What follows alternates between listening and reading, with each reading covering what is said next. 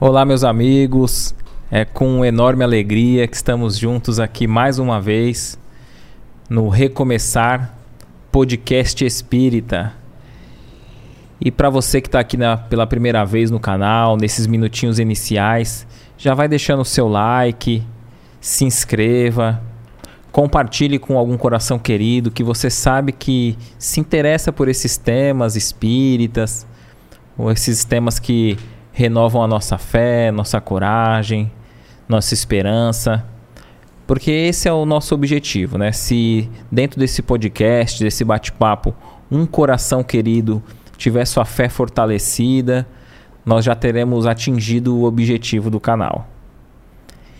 Coloque aqui nos comentários também, a gente se alegra muito em saber até onde né, o podcast está tá alcançando, está atingindo é, sua cidade, a sua localização, o seu nome. Coloca aqui nos comentários que a gente já vai lendo os primeiros, quem já está ao vivo aqui com a gente, mesmo aqueles que, que estão assistindo de forma gravada, que assiste depois, né?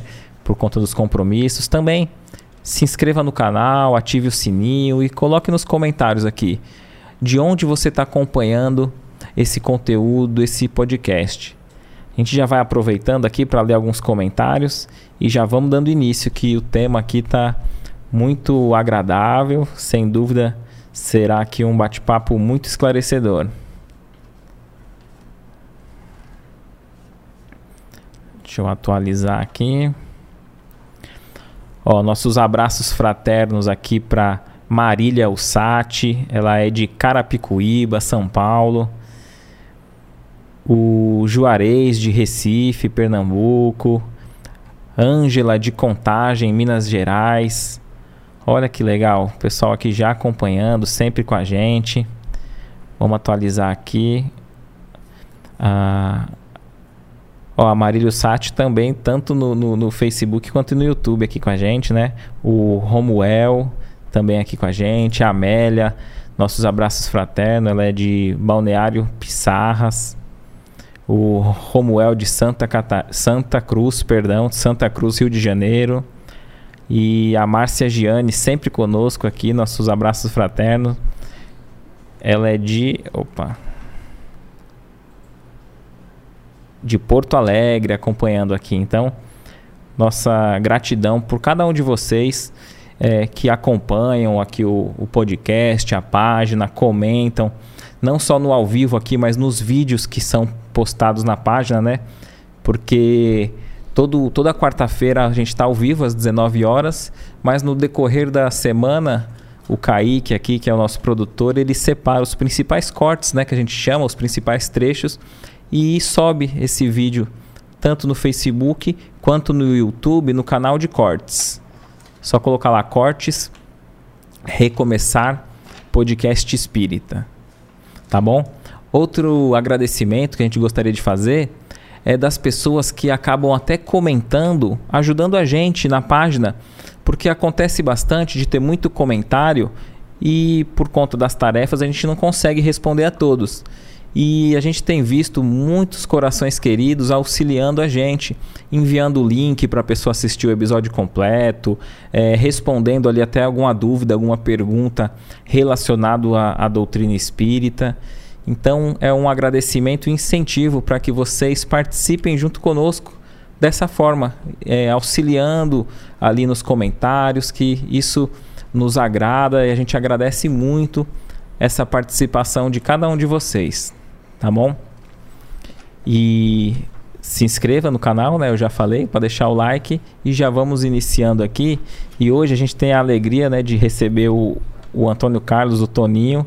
O pessoal que acompanha a página já viu que é, ele esteve conosco, né, em outra, em outra participação. Foi muito agradável o bate-papo e é uma alegria receber você novamente, Toninho. Alegria nossa também.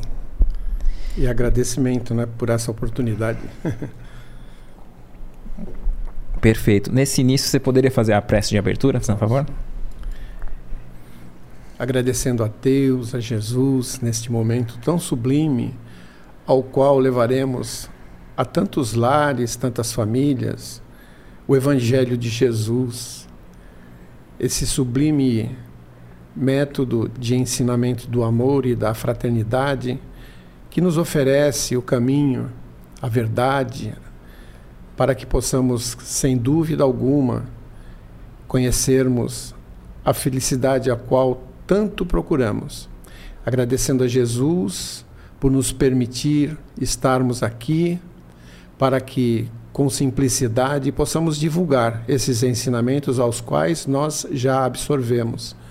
Rogando aos espíritos amigos, os nossos benfeitores, auxiliadores, a equipe espiritual que dirige esta casa, pedimos a todos a proteção, o amparo e a inspiração, para que todos saiam desta noite bem aliviados e com o coração mais entendido, numa condição bem suave e simples para dar continuidade à caminhada aqui na Terra. Amém. O Toninho, é, por onde a gente pode com, começar, né? O, o tema amor, o amor a chave de tudo, né? Para a gente compreender. É, infelizmente nós fizemos um escopo, né? E deixamos em cima da nossa escrivania lá, mas não tem problema. Isso é um teste para que a gente possa é, mostrar que nós estudamos, né? Nós compreendemos, né? E nós podemos até começar com a primeira epístola de Paulo aos Coríntios, né? Que nos fala do amor verdadeiro, que se não houver caridade, o amor, nós não seríamos nada. Então essa epístola é muito profunda e com a nossa vivência na doutrina espírita, nós percebemos que o amor é o fundamental, né? É a base de tudo. Por isso que nós nessa noite a gente resolveu falar sobre o amor e em três capítulos do evangelho que nós escolhemos, né? O capítulo oitavo, o nono e o décimo e o décimo terceiro, para que a gente possa realmente suprir, né, as necessidades de todos aqueles que nos vão ouvir e contar as nossas histórias, né? Que não, a gente não pode deixar de contar as nossas vivências, né? Sim. Que eu acredito que seja o mais importante, porque o pessoal gosta muito, né, de história. Geralmente nas nossas falas em casas espíritas, nós procuramos levar o pessoal, né, é, embutindo, dando gancho na, na, no tema ao qual nós elaboramos para falar a gente procura envolvê-los com a, aquilo que nós convivemos, né? com o que nós passamos e verificamos, visualizamos. E hoje a gente tem algumas historinhas interessantes para contar, né? E a gente vai procurar é, falar sobre o amor perante essas histórias e demonstrar perante o Evangelho o que significa para nós, a importância do amor para todos nós, né? para nós continuarmos a nossa caminhada com muito mais facilidade. E o, o amor, você acha que a gente tem compreendido que a profundidade do, do amor? Porque geralmente a gente relaciona só a um casal apaixonado, né? o amor assim, nesse, nesse sentido, né? É, na realidade a paixão é, uma, é um desequilíbrio, né? Porque uma pessoa apaixonada, ela comete até crime. O crime, o crime passional, né? O, a paixão é o amor desequilibrado. O amor verdadeiro é aquele amor que a gente oferece sem querer nada em troca. Esse é o amor verdadeiro para mim, né? A gente dá e não nem pensa em quem deu, quem ofereceu, se a pessoa gostou ou não. Então esse é o amor verdadeiro. E na realidade é, é esse sentimento que nós deveríamos ter, né, para conviver com os nossos irmãos do caminho, para que possa ser um convívio mais relacionado assim com paz, né? Com é, harmonia. A gente precisa disso. O amor é fundamental para tudo, né? No estudando ali o Evangelho, lendo, né, os capítulos, não, não tá nem não tá nesse nesse que a gente pegou para estudar, né? Mas eu achei interessante que o, o Allan Kardec tem um tem um subtítulo ali, né? Lei de amor. Então a, a gente poderia dizer que o amor é uma lei divina? Acredito que sim. É, não, não acredito que sim, eu tenho certeza absoluta que é. Porque a divindade, Deus, ele nos oferece esta centelha para que nós possamos desenvolver né, a, a, sensibilidade, nós possamos desenvolver tudo aquilo que se faz necessário para que a nossa vida seja uma vida normal, equilibrada. E principalmente na doação desse sentimento, né, ele espera de nós tudo isso.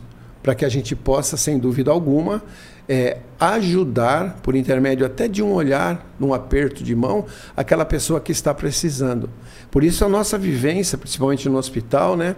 A gente quando entra, quando eu entro no hospital, como eu já comentei aqui, é, a gente faz o evangelho, né? E o evangelho que nós fazemos todos os dias da, da, das nossas tarefas lá, né? Dos nossos plantões, é um puxão de orelha, sempre, sempre como nós estávamos comentando, né? É porque até o para quem não, não viu o outro outro episódio, né?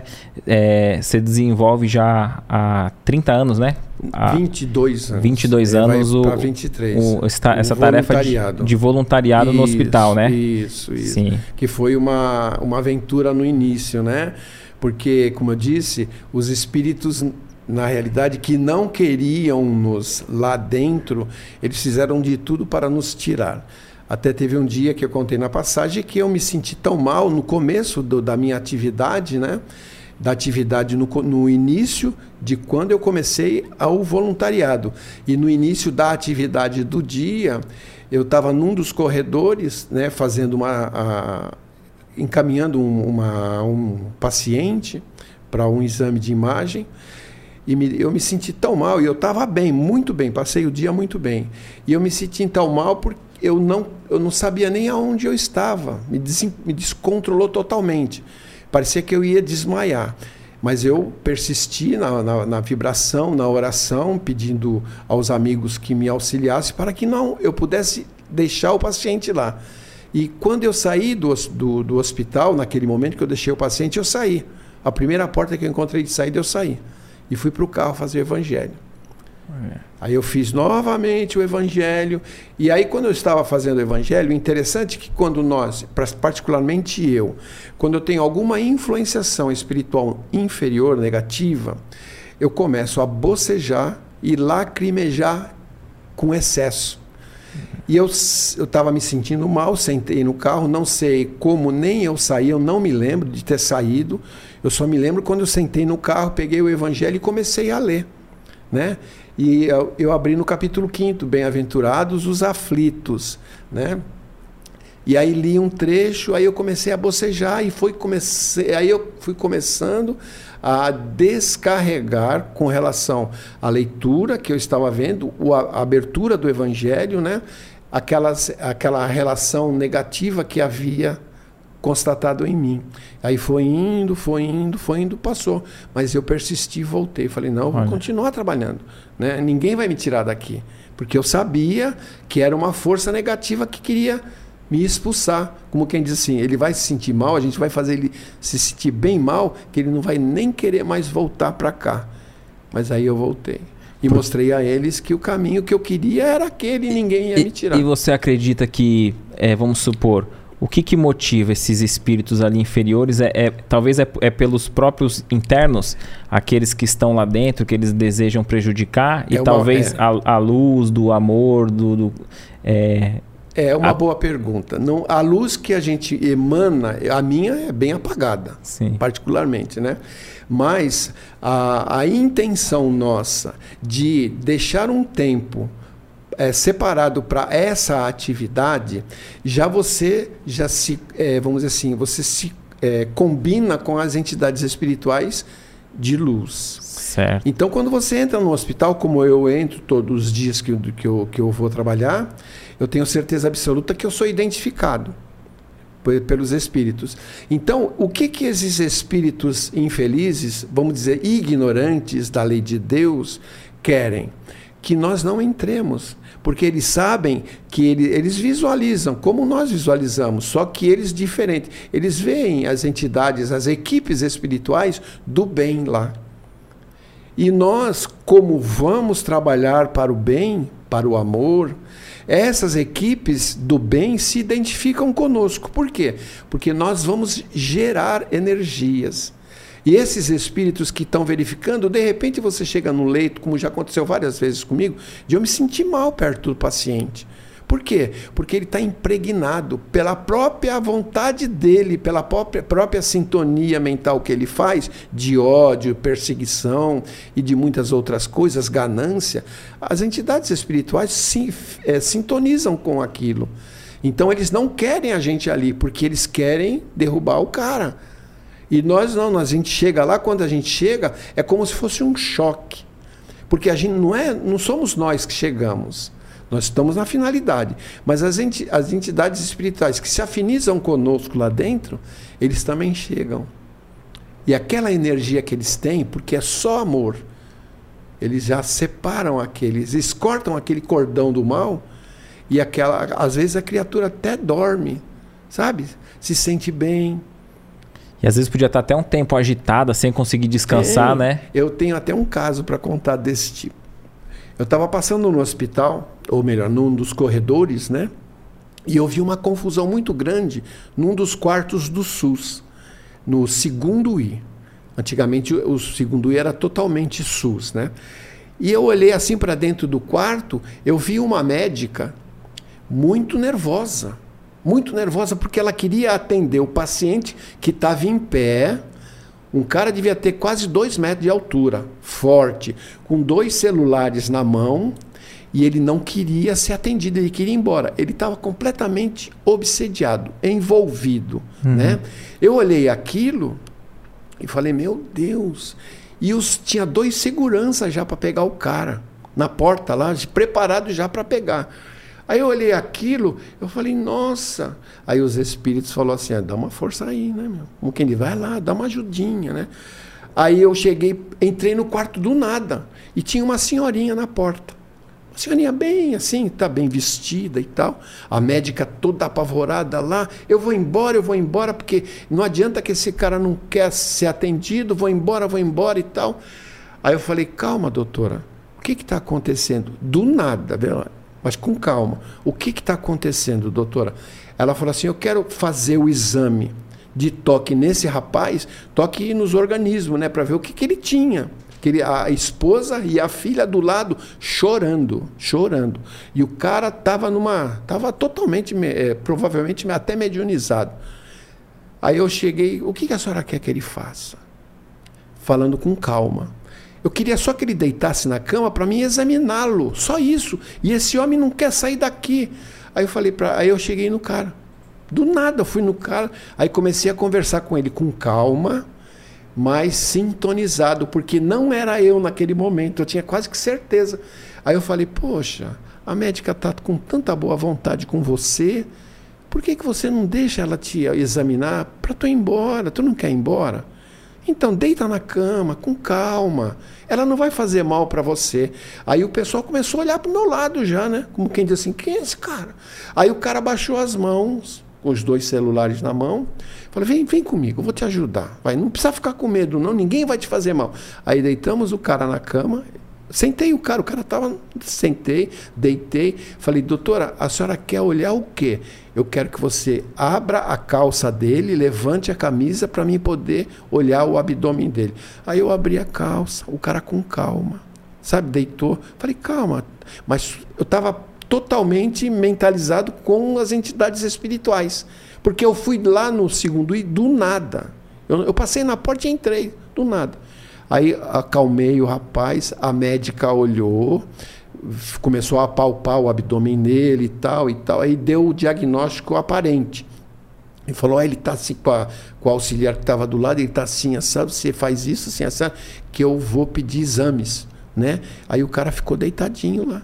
Tá, tranquilo. O segurança, ele até já saiu. Era um morenão também, tinha quase um guarda-roupa, né? Ia agarrar o cara mesmo. Ia dar uma confusão danada dentro do hospital, né? Aí eu falei assim, aí eles, eles olharam assim para mim como quem disse, o que, que esse cara tem, né?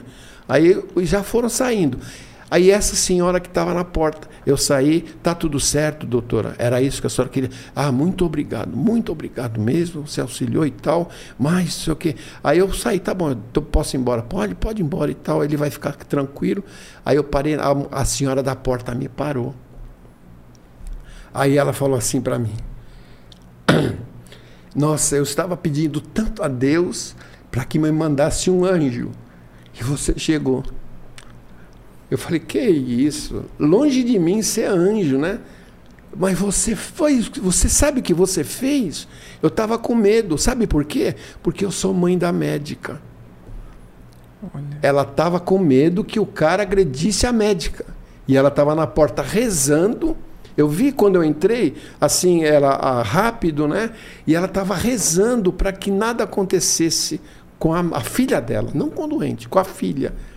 E ela falou assim para mim, nunca esqueço isso. Ela falou: "Meu filho, eu estava rezando tanto para que aparecesse um anjo para acalmar esse senhor, e você apareceu." Aí eu falei, não, anjo, eu estou muito longe de ser anjo, tá bom? Aí fui embora. Bonito isso, né? E é, e é uma é um fato, né, que a gente aprende por vários, vários ângulos, dá para analisar, né? Eu me recordo de uma passagem do livro do André Luiz, é, Sexo e Destino, em que tem uma menina ali querendo cometer suicídio tal, e, e ela perdida na rua, ali no Rio de Janeiro, e, o, e a equipe espiritual querendo amparar, os benfeitores querendo amparar ela, tentavam buscar ali na, na sociedade, nas pessoas próximas, alguém que intercedesse de forma benéfica, né? E não encontrava. Encontrava sempre as, as pessoas com eu. É, o meu compromisso, o meu trabalho, o meu carro tal. E aí o, o, André Luiz consegue um farmacêutico, ela entra na farmácia e, e ele estava sintonizado com bem, em oração, e eles conseguem influenciar de forma positiva até um certo limite para ajudar ela, né? E eu me recordando desse, desse fato, às vezes basta a gente estar tá nessa sintonia, né? Porque é, nesses minutos que os voluntários vão ali e, e, e só estão se dedicando, como você falou, faz uma prece e fala: oh, eu estou aqui como um instrumento para ajudar. E a moça do outro lado fazendo a oração, a espiritualidade que cuida do, do hospital ali é, no, no, campo espiritual também faz a ligação, né? E, e, e, e conduz, né? Aí aqueles que têm a mente assim é, muito materialista, talvez iria atribuir o acaso, né? Exatamente. E outra coisa, é, todos os dias que eu entro, eu entro em oração. Eu sempre entro em oração, porque a, o que, que é a oração? É a nossa ligação direta com os nossos maiores. Não com Deus, vai, vamos com os nossos maiores, porque a gente está uhum. muito longe de Deus. Então eu, eu sempre peço para que eu seja um instrumento para poder auxiliar em qualquer, qualquer ambiente, qualquer coisa. E, e, eles nos fazem ir aos locais, que é muito interessante, sabe? Outra, tem outra história. Sim. Né? Um dia eu estava indo é, no terceiro no terceiro I, em cima do segundo I. Aí eu estava entrando e eu vi uma moça, uma moça de uns 40 anos mais ou menos, né? Muito nervosa. E tinha um paciente, só tinha um, uma cama, e tinha esse paciente na cama. E ele estava apavorado, né? Estava muito apavorado. Aí eu olhei assim, a porta estava aberta, olhei, fui, aí fui fazer o que eu tinha que fazer lá. Aí na volta, os espíritos empurram a gente, né? Falou, vai lá, dá uma olhadinha lá, dá uma olhadinha lá, vai conversar com ele e tal. Aí eu, meu, eu não conheço ninguém. De repente os caras estão brigando lá, briga de casal, eu vou fazer o quê, né? Aí, vai, vai lá, vai lá. Entrei. Aí, é, é, é incrível. Aí entrei, falei, oi, o que, que que houve, rapaz? Você está tão nervoso, o que que aconteceu? Ele é eu, eu, passei por uma cirurgia, me colocaram esse negócio no nariz, eu não suporto isso, eu, eu quero a minha, eu quero comer, eu quero, eu quero ir embora. O cara estava apavorado, né? Eu falei, qual foi a cirurgia que você fez? A moça já percebeu e sentou na, no banco lá, na, no, no, no, lugarzinho dela lá, né? uhum. né? Aí eu falei, qual foi a cirurgia que você fez? Ele falou, eu te fiz uma cirurgia de apendicite. Eu falei, puxa, que cirurgia foi, mas estava é, tava muito inflamada, o seu intestino rompeu. O médico falou que não, mas que quase rompeu, mas que eu tenho que ficar internado porque isso, isso e tal. Eu falei, puxa, você é um cara de sorte, hein? Ele falou, ele olhou assim para mim e falou: esse cara é doido, né? Ele entrou aqui para falar essa coisa. Ele olhou assim com o olho bem arregalado. De sorte, falei, por quê? Ah, rapaz, eu fiz essa mesma cirurgia que você fez. Aí levantei a minha camisa e mostrei a minha cicatriz. A minha cicatriz tem mais de 30 centímetros no abdômen. Eu tive esse problema que você teve, só que meu intestino rompeu. E o médico deu 72 horas para me recuperar. E falou que se eu não passasse dessas 72 horas da infecção, eu ia falecer, eu ia a óbito. E eu fiquei com esse negócio que você está reclamando no nariz quase 30 dias. E você fez a cirurgia quando? Ah, eu fiz a cirurgia ontem. Eu falei, mas rapaz. E nisso eu já coloquei o cara para cima. Eu falei, olha, amanhã eu vou vir te visitar de novo e você vai estar sem esse, esse, esse, essa sonda, sonda nasogástrica. Você vai estar sem essa sonda. Ele falou, será? Ah, eu queria tanto. Eu falei, você vai, tenha fé. Mas fica tranquilo que a sua cirurgia foi bem, prova você está bem, você não está com a cor pálida, etc. Comecei a levantar o cara, você está com a cara boa, né? A sua esposa está muito nervosa. Cara, você está deixando ela, né? Amanhã eu volto aqui para a gente conversar de novo. Tá bom? Tá bom. Aí foi embora. Aí passou, né? Aí no dia seguinte voltei e tal. Aí lembrei do quarto do cara. Falei, vamos lá ver como é que tá o cara. Aí o pessoal, vamos lá. Aí eu fui lá no quarto. Aí passei, era um dos primeiros quartos, né? E tava a porta aberta, né? A moça tava na porta, sorrindo.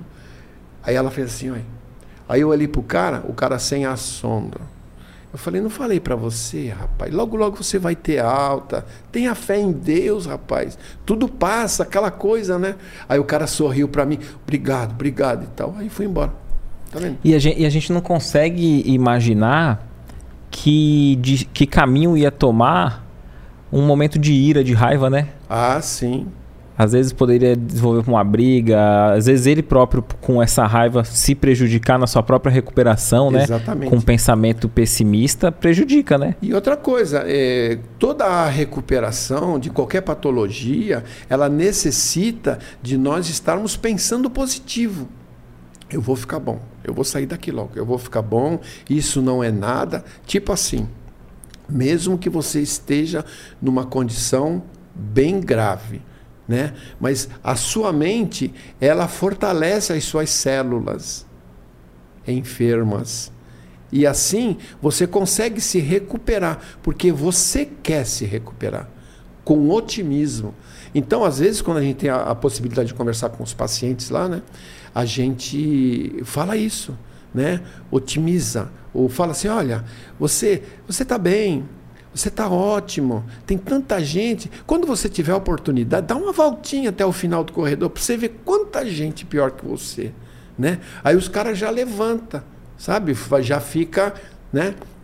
Às vezes, geralmente, é, eu já fui em locais que eu conversei com um paciente e no dia seguinte elas, eles iam a óbito, mas a gente já sabia, né? Por causa, por, pela, pela patologia, pela, pelo problema ao qual ele apresentava. Mas sempre levando uma palavra de otimismo, sempre. De otimismo e, e, e nunca dando diagnóstico, né? Assim, não. de. É, não, porque eu não sou, nós cê, não somos médicos. Você é, vai ficar bom tal, às não. vezes você não sabe o que, que é, né? Mas você acredita?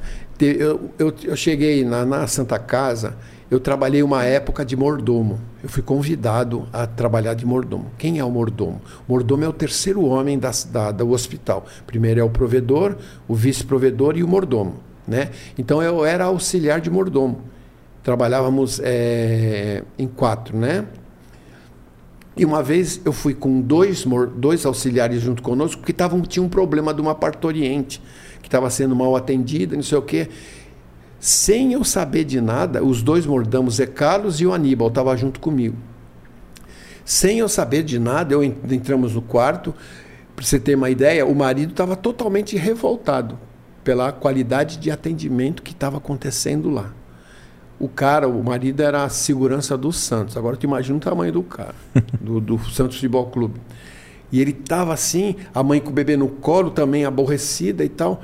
E aí eu dei um diagnóstico sem saber. Falei, calma, seu problema assim, assim, assim, assim, assim, e logo amanhã você vai, já vai ter, porque isso é normal. E falando que eu não sabia. Aí quando nós saímos, o Aníbal chegou para mim, Toninho, o que que tu falou lá para a mulher? Nossa, parecia até que você era um médico conversando com uma paciente. Eu falei, não, não. Eu falei alguma coisinha para né, auxiliar, levantar o astral. Mas será que eu falei isso mesmo? Falou. Daí o Zé Carlos falou assim: não, Tony, tu falou mesmo. E acalmou até o, o grandão lá. Ele falou assim: acalmou até o grandão. Então, é, veja bem, é como eu falei.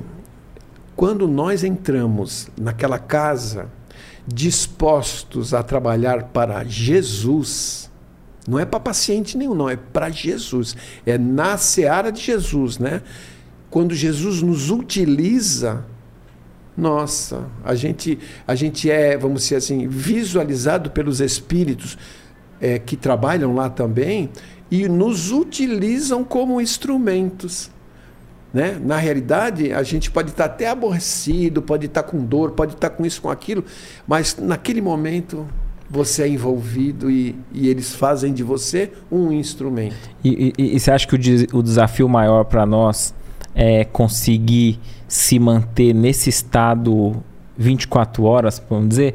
Porque eu imagino que, o, vai, pegando o exemplo assim, Chico Xavier, esses grandes espíritos, eles conseguiam manter essa sintonia com o alto, independente do ambiente e, e constante, né? Exatamente. Porque às vezes a gente vê, vai, seja alguém que é voluntário ou é, no hospital ou até na casa espírita, né?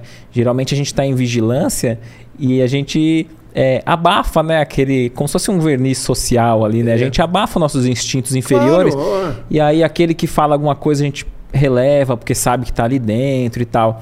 É, Agora o desafio seria a gente ser assim também dentro de, dentro de casa. 24 horas, né? É... Então, a minha esposa, ela deve estar até vendo. Quando eu saio do hospital, eu saio alegre, feliz de ter trabalhado e tal. E geralmente a gente traz uma ou duas voluntárias para dar carona, né? Aí eu começo com as brincadeiras fala essas besteiras. Aí a minha esposa, de vez em quando, ela fala até assim: vocês acreditam que esse cara que está falando isso faz palestra em casa espírita? né? Aí eu dou risada. Por quê? Porque a gente também né, não é de ferro. É. Né? Na realidade, nós somos espíritos ainda imperfeitos. A nossa imperfeição é tão grande, mas Deus é tão bom que nos ofereceu a doutrina espírita para entendermos isso e nos aperfeiçoarmos no amor. Perfeito. no amor. Entendeu? Por quê? Porque às vezes você, você sai do, do ponto, sem, sem, dúvida nenhuma, né? Você sai do ponto dentro de casa, no seu lar. Você sai do ponto com os amigos. Você sai do ponto até na casa espírita. Né? Porque às vezes as pessoas. Eu mesmo já saí do ponto na casa espírita. Porque às vezes tem as pessoas que. A minha esposa fala sempre assim: você não pode aparecer muito, não. Porque senão os caras puxam o teu tapete. E é verdade sabe? Então, é, às vezes você faz alguma coisa ou participa de alguma ou dá alguma, alguma palavra diferente ou tenta é, ajudar alguém e tal, e a pessoa vê e fala, opa, esse cara tá, a luz dele não pode ser muito acesa não, vamos apagar um pouquinho, né? E, Sim, entendeu? e tem isso, né? É, então, é, a gente sai do ponto, sabe? Que nem aconteceu comigo já várias vezes, né? De é, eu frequentei uma casa espírita há muito tempo e me dava muito bem com a direção da casa, muito bem mesmo. E chegou um cara novo e o cara ele, ele vamos dizer assim, se envolveu bem com os dirigentes lá e um dia num trabalho social da casa o cara me chamou bruscamente e, e me intimou para que eu fizesse um trabalho. Ó, vem cá, faz aquilo ali que, ó, tem que fazer aquilo ali, vai, vai, vai lá tu fazer lá e tal, com uma, assim, muito é, com falta de amor. Sim. Com falta de amor. Aí eu olhei para ele, olhei para mim, virei as costas e não fiz não. Saí andando. Aí o cara pegou uma, sabe? Eu aumentei aquele sentimento que ele tinha comigo para maior. Sabe? Então ficou aquela coisa assim, sabe? Mas passou já, eu, sabe? Mas a gente sai do ponto. Sim. Agora, a gente querer se comparar ao Chico é. e muitos outros, né, que fazem, que trabalharam no amor e na caridade 24 horas, não tem condição. Porque... Mas, mas acho que é interessante isso que você falou, porque o fato de alguém estar tá numa tarefa espírita não é porque já atingiu um determinado grau que seja. É, é aquilo, né? É, é através do trabalho que a gente vai chegar lá. Se a gente esperar né, o, o, o dia de ser santo para servir, não, né? Gente, é, é, servindo que a gente vai se, se burilando, se lapidando, né? Agora, a, a doutrina espírita, que, que é a doutrina dos espíritos, essa é perfeita Nós espíritas é que às vezes é, vamos na tentativa e erro dentro das nossas limitações. limitações, vamos ali, né? Mas é, a doutrina espírita, na realidade, ela é, é, o consolador prometido por Jesus. Eu tenho certeza absoluta, né? Te mandaria um consolador que tal, papai, fala aquelas coisas. Do... Por que consolador prometido por Jesus, né? Porque na realidade ela nos oferece uma condição assim de de certeza que nós somos espíritos, almas imortais. Então, na qualidade desse ponto, nós não deveríamos, quando um filho nosso, a esposa, o pai, a mãe, etc., tivesse com uma enfermidade razoavelmente grave, a gente insistisse para que ele ficasse no corpo. Então, na realidade, nós não deveríamos. O que se chama isso? Egoísmo. Ou melhor, falta de entendimento do espírita para o que a doutrina nos traz. Porque a gente querer que uma pessoa fique sofrendo na nossa frente, mas ela está viva, ela está ali, ela está olhando para mim, eu estou pegando nela, estou beijando ela, estou abraçando. Você não contou antes aqui um fato do, do. Não sei se você pode contar aqui ao vivo, do que você estava meio chateado quando você cuidava dos seus pais, ah, né? Sim, sim. É, é, tem a ver com isso, tem, né? Tem, lógico. Então, eu cuidei do meu pai. É, meu pai foi é, internado, né, com uma hiperplasia prostática, né? A próstata dele fechou tudo, o canal da uretra, ele teve que botar sonda e tal, e teve que internar. E ele pegou uma infecçãozinha e tal, né? Bom, ficamos assim, tipo quase 50, 50 dias junto com eles internado, né? E, mas antes, antes disso, eu cuidava dos dois, né? Apesar de, infelizmente, eu ser até caluniado por esse motivo de cuidar dos dois, né? Pela família. Mas já passou, perdoei e tal, porque esquecer a gente não esquece, né? Porque esse é problema de Alzheimer, né? Uhum. Esquecimento é, é, tem que procurar um médico. Mas perdoar, você pode perdoar, tá bom. Passou, não vou esquecer, não posso esquecer um negócio dele. E eu cuidava deles, eu não tinha condição financeira de dar uma qualidade de vida excelente. E eles estavam com os móveis já quebrados e tal, sabe? Velhos, televisão velha. E eu fazia. E meu pai ganhava muito pouco, tinha que pagar muitas coisas e tal. E aí um dia eu saí de lá triste para baixo. Falei, meu Deus, caramba, eu poderia, deu bem que Deus poderia me dar condições de eu poder colocar eles num apartamento melhor, né, equipar o apartamento e tal, papapá. Aí eu fui andando, andando, porque eles moravam muito próximo a mim, umas, um, vamos dizer assim, uns 300, 400 metros, né? Trouxe eles para morar perto para me facilitar também. Aí um dia eu estava saindo lá triste e tal.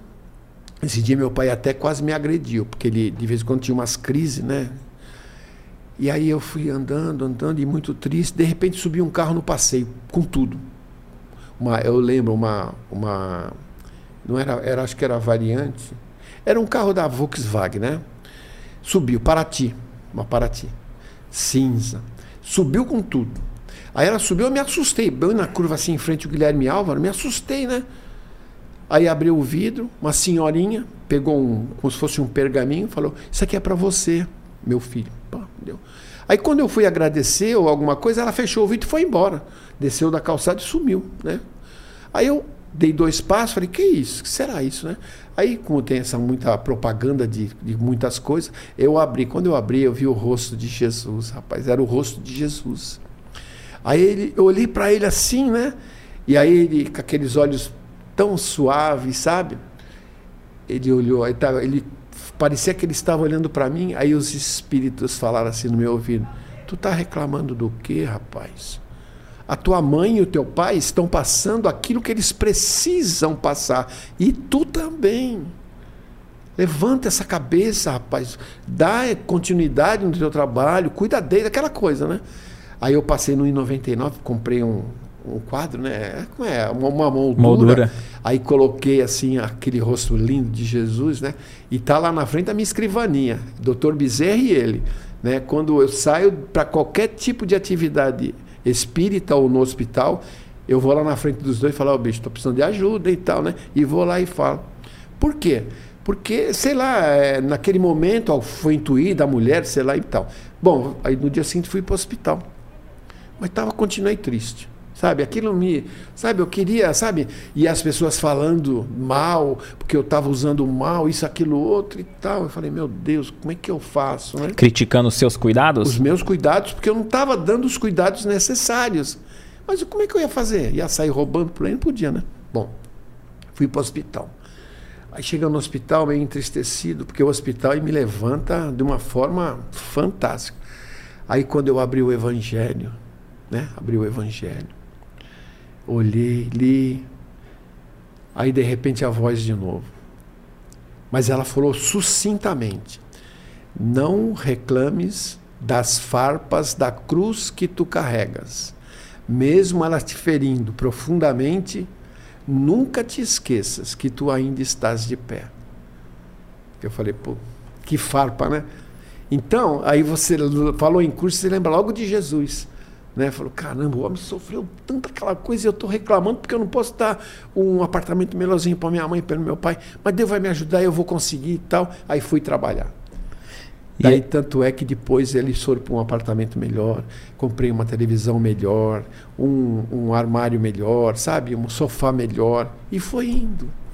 As coisas vão se ajeitando, vão, né? Não, porque é, a dificuldade é oferecida a nós para que nós possamos dar o testemunho da nossa fé.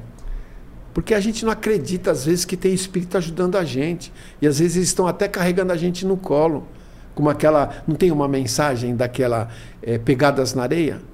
Que Jesus está andando, ou melhor, o, a pessoa que contou estava andando, e com ele haviam duas pegadas e tal, e era Jesus.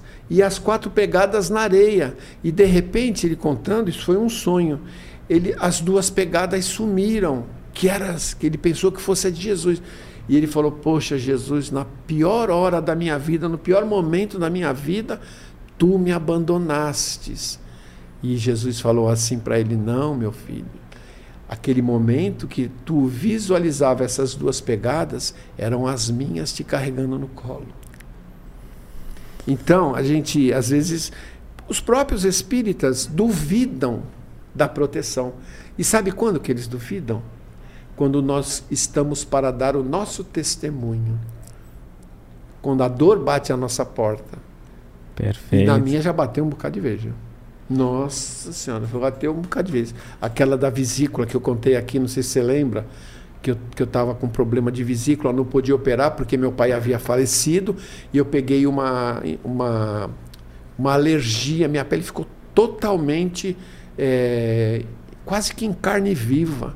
Tanto é que a minha a, a, funcionária nossa que cuidava do meu pai e passou a cuidar da minha mãe na minha casa, falou que se ela tivesse aquilo que eu estava tendo, ela se matava.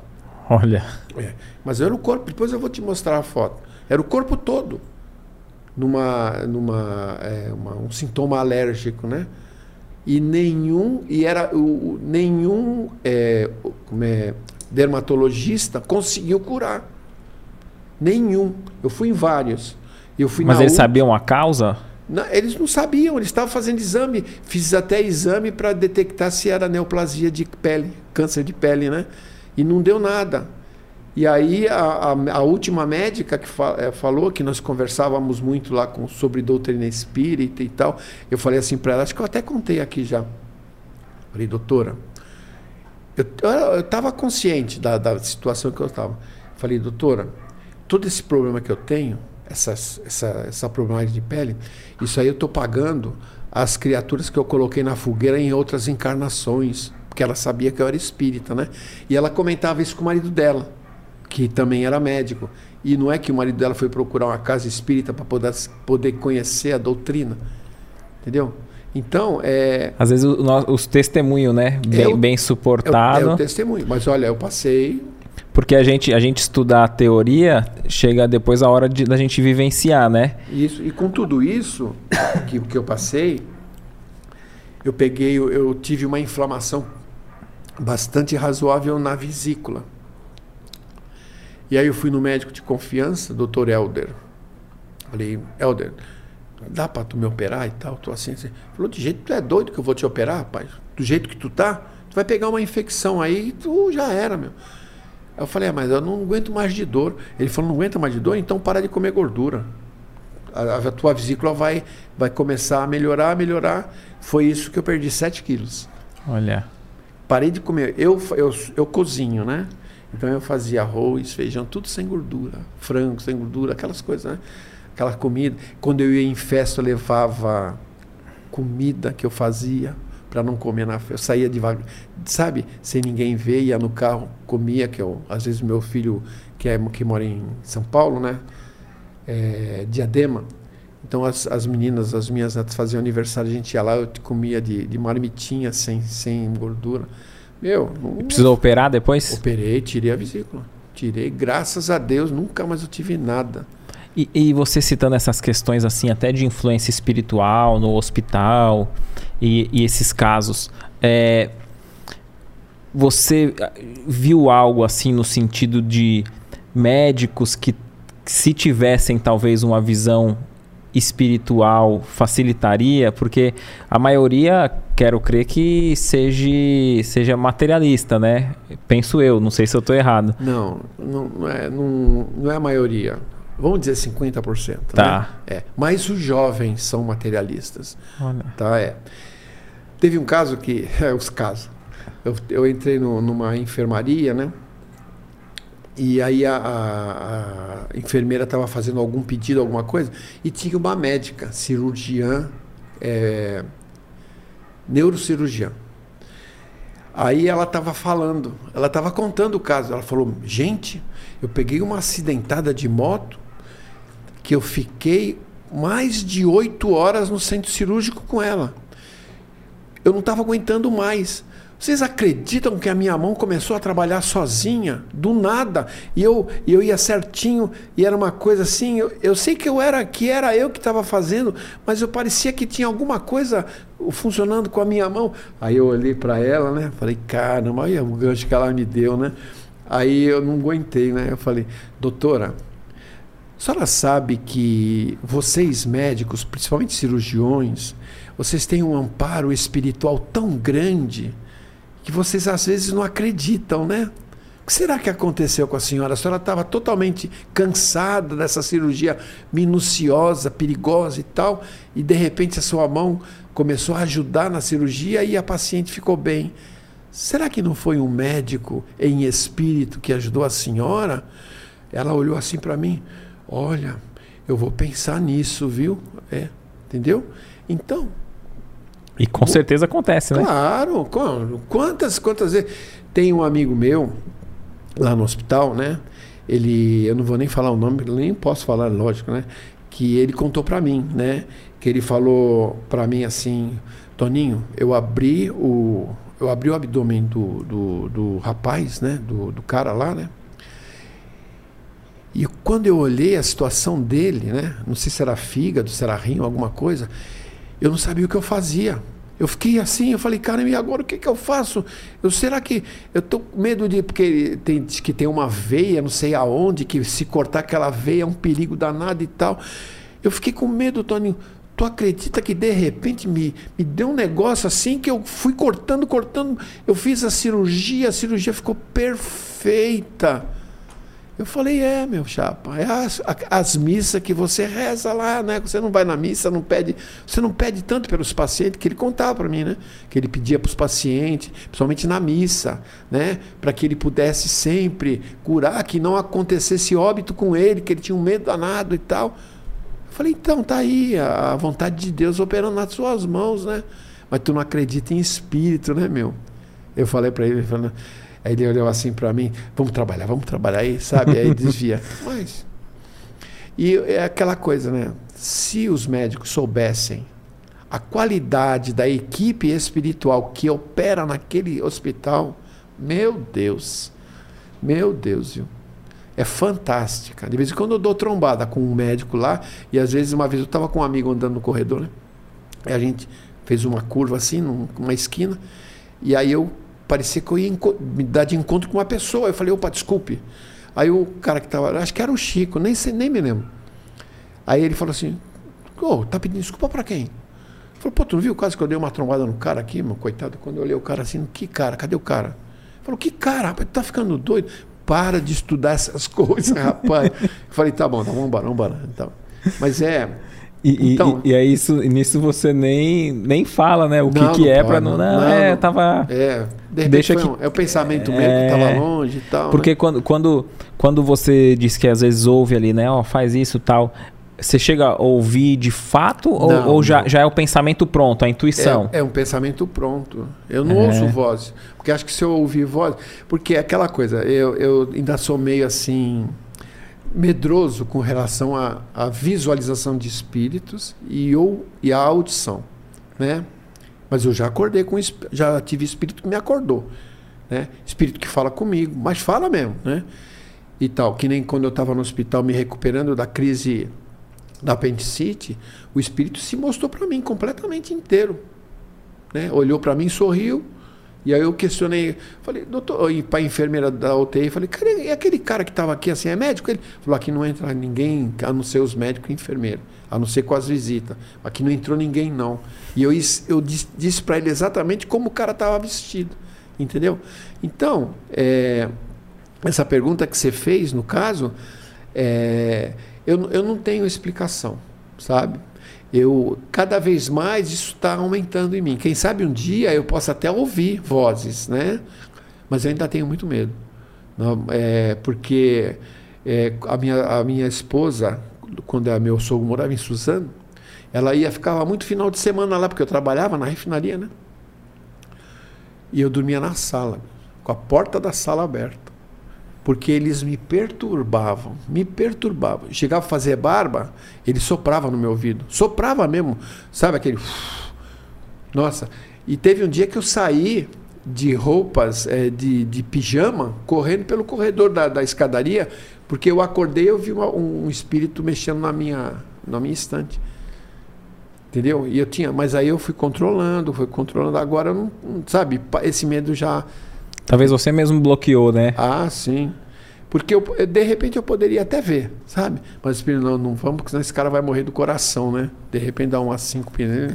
Ô, ô Toninho, você estava falando da, de reencarnação, né? Ah, você acredita que a reencarnação é uma demonstração do amor de Deus para nós? Tem uma pergunta aqui na, na, no capítulo 4 do Evangelho, vou, vou, vou ler ela. Ah que é muito interessante e vai responder essa sua pergunta. É a pergunta número 25. Peraí. Ó. É o capítulo 4 do Evangelho. É, Ninguém poderá ver o reino de Deus se não nascer de novo. A pergunta 25. Ou melhor, o item 25, que é uma questão. Né? Deixa eu limpar o olho que está lá. Fica à vontade.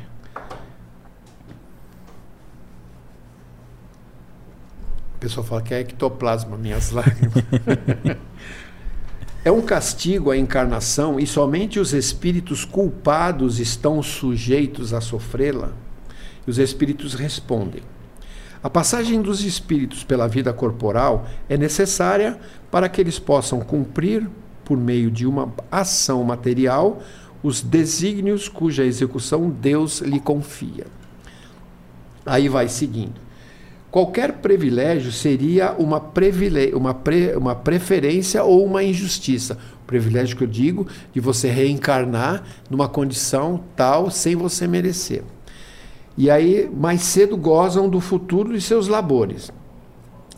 Os que, ao contrário, esses são aqueles né, que utilizam a reencarnação para o bem, que diz o seguinte: os que, os que utilizam a reencarnação segundo a resposta para o bem, eles promovem uma, eles fazem uma promoção espiritual para eles próprios, quer dizer, eles sobem degraus um pouco mais rápido do, daqueles que ficaram para trás, né? Aquele que pratica o bem, a caridade, o amor. Mas os que, ao contrário, usam o mal da liberdade que Deus lhe consegue, concede, retardam a sua marcha e, tal seja a obstinação que demonstrem, podem prolongar, prolongar indefinidamente a necessidade da reencarnação E aí ela se torna um castigo. Entendi. Entendeu? Se vamos dizer assim, é, eu, eu, tenho, eu tenho evitado muito de falar de política, né, de política. Procuro nem, nem ver essas coisas porque aquilo me revolta muito. Mas se faz necessário, tudo. Então aí a gente fala assim, e esses cabras aí que estão fazendo mal então? Como é que eles vão, vão ser, né? Vão acontecer com o processo reencarnatório. Tem uma história do Raul Teixeira. Ele era professor numa universidade no Rio de Janeiro. E ele almoçava todos os dias em um restaurante. E ele gostava muito de ficar sentado no. no eles até reservavam a mesa para ele próximo à janela, para a rua, né? Para ele almoçar e ficar espairecendo. E ele sempre via um senhor moreno, alto, forte, pegando comida no lixo, com a roupa toda esfarrapada e tal. E ele ficava conduído com aquilo, né? Nossa, ele ficava conduído e tal. Mas tudo bem, né? Ele pegava o resto de comida que o restaurante jogava, comia ali mesmo, né? Pegava e ia comendo. Aí numa das reuniões dele na casa espírita que ele frequentava, a entidade espiritual chegou para ele e falou, que era que dirigia, falou para ele assim: Ô Raul, quanta pena você depositou naquele nosso irmão que fica pegando é, comida na lata de lixo? Né? Ele falou: É, coitado, eu comendo com tanto asseio, comida bem feitinha e tal. E ele comendo aquelas comidas jogadas fora, né? Quem sabe até suja, contaminada, etc. Ele falou: É, meu filho, cada um com as suas provas. Mas se você lembrar amanhã, dá uma olhadinha na placa do nome daquela rua, a identificação daquela rua. Aí ele passou, o espírito foi embora e então. Aí no dia seguinte ele lembrou. Vamos ver o número da placa. Aí na placa lá estava. É, rua, fu, rua, deputado fulano de tal. Rua, deputado fulano de tal. Aí ele olhou, deputado fulano, eu não conheço esse deputado, né? Mas ele lembrou que aquele nome não era estranho, né? Do passado. Aí tudo bem, almoçou e tal. E o cara lá, o mendigo lá comendo a comida. Aí ele voltou para o centro. Aí o irmão chegou no final da tarefa. Ô oh, meu filho, você chegou a ler o nome da placa? Ele falou, eu li, o nome de um deputado da antiga, que já desencarnou faz tempo. É, meu filho. A atração pelo nome e o doutor ou deputado daquele nosso irmão, era ele que fazia parte daquele nome no passado. Então, ele era atraído pelo nome da rua, aquilo trazia uma atração, mas ele não sabia que ele foi o deputado, que aquele deputado era um deputado corrupto. Tão corrupto que ele está passando por essa situação. Então, é, essa é quando nós levamos a, re, a encarnação para o lado infeliz. Porque eu tenho certeza absoluta, tenho certeza, que nós reencarnamos com um propósito. E os nossos irmãos que estão na direção do nosso Brasil, eles reencarnaram com o propósito de auxiliar no progresso do Brasil, mas encontrar as facilidades. E aí vem as determinadas é, consequências e nós somos imediatistas. Nós queremos a vingança para ontem. Mas não é assim que funciona. É, às vezes a gente não pede justiça, a gente pede vingança, né? É, e está no Evangelho isso. Jesus, ele não condena a justiça. Ou melhor, Jesus, ele não impede a justiça, mas ele condena a vingança. Está no Evangelho isso. Eu não lembro o capítulo, Sim. mas está no Evangelho. Entendeu? Mas por quê?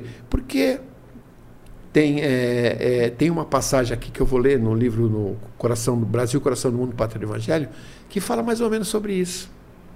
Né? Ontem eu fiz um comentário sobre isso. Eu não gosto muito porque é, é meio desagradável, né? Política é desagradável. É, a gente não deve é, vamos dizer assim, incentivar e desincentivar. Não. Nenhum lado, nenhum né? Nenhum lado, nenhum outro. A gente não deve, nós como espíritas, né, como, vamos dizer assim, evangelizadores, ou pro, é, vamos dizer assim, promulgadores da doutrina do Evangelho de Jesus, a gente não deve instigar esse tipo de sentimento. Sim. Por isso que O amor acima de tudo. É a chave de tudo. Então, se nós amarmos, nós vamos entender que esses nossos irmãos são irmãos equivocados nessa encarnação. Utilizaram a encarnação para um bem favorável a eles somente. Mas eles vão responder por isso, porque todos nós vamos responder. Nós estamos respondendo agora. Eu vou ler a, passagem Sim, do Evangelho. À vontade. Foi quando foi quando Ismael pediu uma para conversar com Jesus. Por quê? Porque Jesus, é, vamos dizer assim, colocou Ismael como o gerente do nosso Brasil, né? O responsável, presidente ou, ou como aqui o valha, né? Só que chegou uma época quando o Brasil estava sendo colonizado e tal, está no livro isso, no, Brasil Coração do Mundo. Ismael ficou feliz, porque é uma passagem longa, quem tiver interesse né, de ler, é a passagem de Eliu, que Jesus pediu para que Eliu verificasse um lugar ao qual seria compatível para o plantio do evangelho dele, porque a Palestina estava em guerra e não poderia ser ali, estava destinada ali, mas não poderia porque muita violência. E ele, ele descobriu o Brasil, ou melhor, descobriu verificando, né? É, aí chamou mestre. Tem um lugar maravilhoso. Quer dar uma olhadinha? Jesus veio aqui olhar e tal. Falou: é aqui mesmo que nós vamos implantar a árvore do Evangelho. Está aqui no livro, né? Eliu. Aí, no caso, Jesus chamou o Ismael, Ismael e falou: Você vai ser o Jesus, vai ser o responsável pelo Brasil. Você se vira, bicho. E o falou: Tá bom, pô, ficou feliz, né? Recebeu um, né, de Jesus ainda. Aí chegou uma hora que ele não aguentou mais, falou: Nossa, o negócio tá. Começaram a fazer as falcatruas matando indígenas, fazendo diabo a quatro com, com o pessoal, né? Os negros. Igual o que fizeram com os negros vindo da África. Aí ele foi a Jesus, falou: Jesus, eu. aí não aguentou falar, começou a chorar chorava de soluçar. Está no livro isso.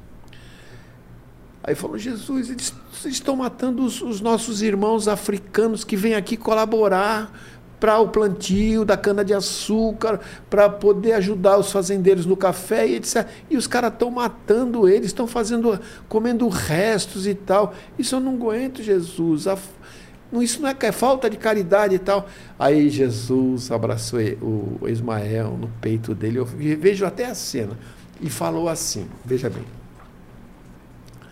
Ismael, acerena o teu mundo íntimo no cumprimento dos sagrados deveres que te foram confiados. Bem sabes que os homens têm a sua responsabilidade pessoal nos feitos que realizam em suas existências isoladas e coletivas.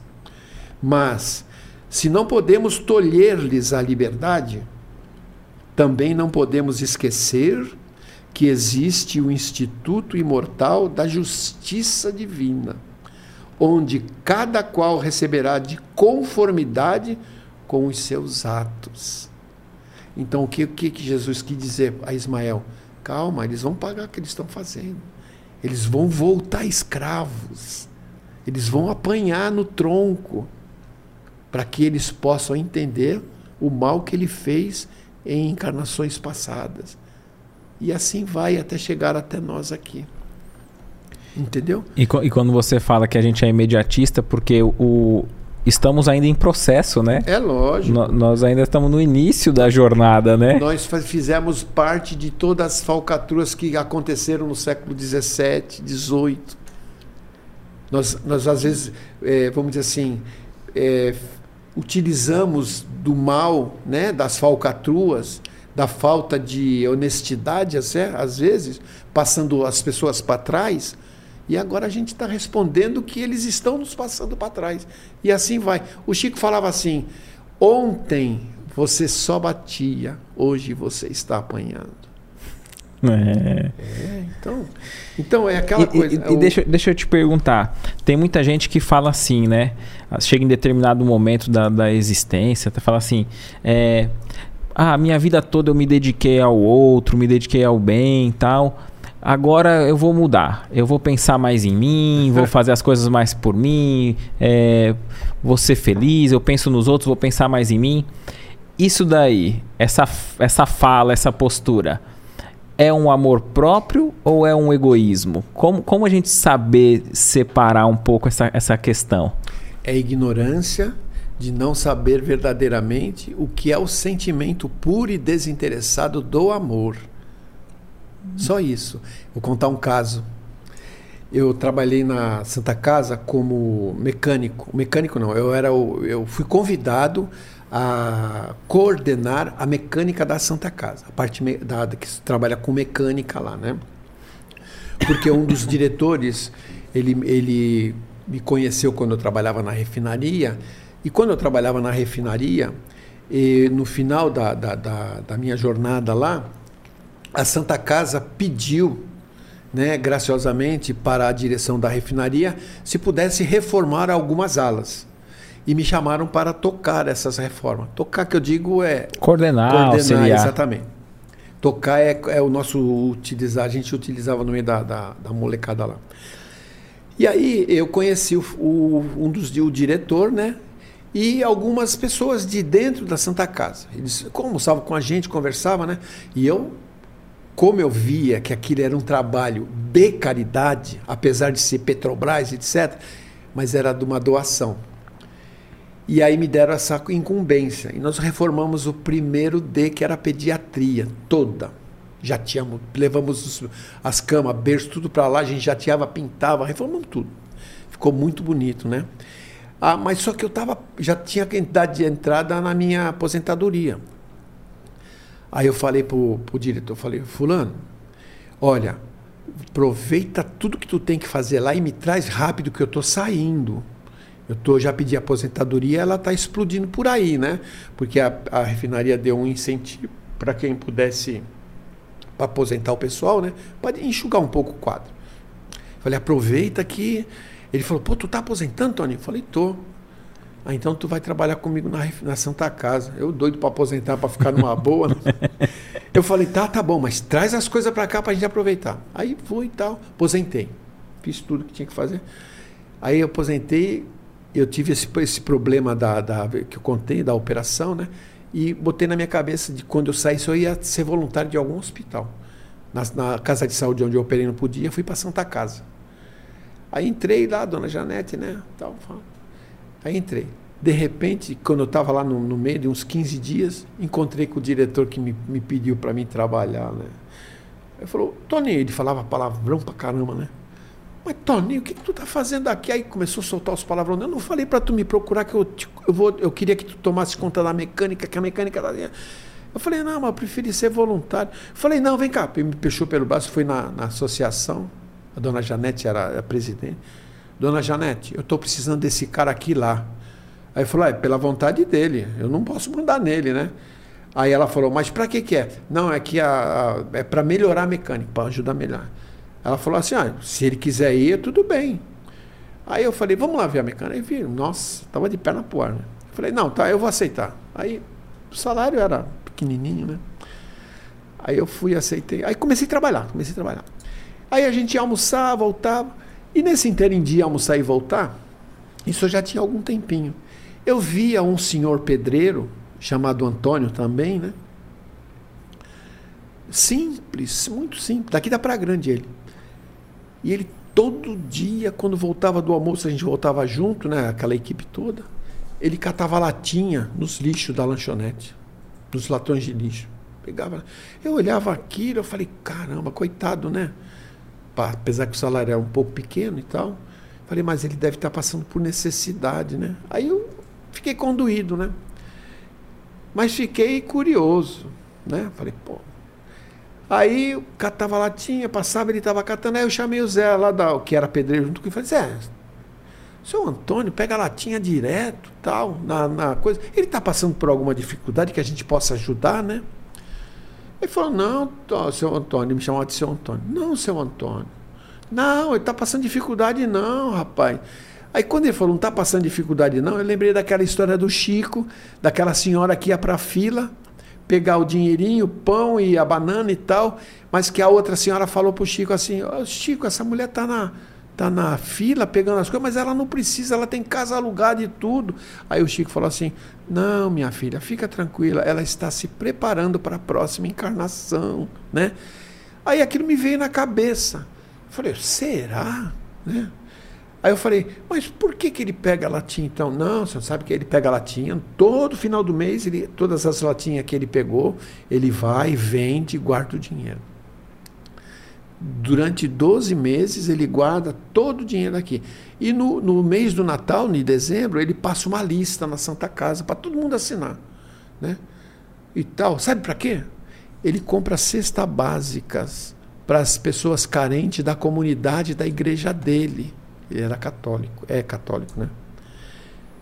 Eu falei, nossa, olha o meu julgamento. Já pensei que o cara estava passando necessidade, estava faltando dinheiro e tal, e o cara fazendo a caridade. Eu falei, que bonito. Não, pensei, né? Caramba, um senhor humilde, a humildade em pessoa, né?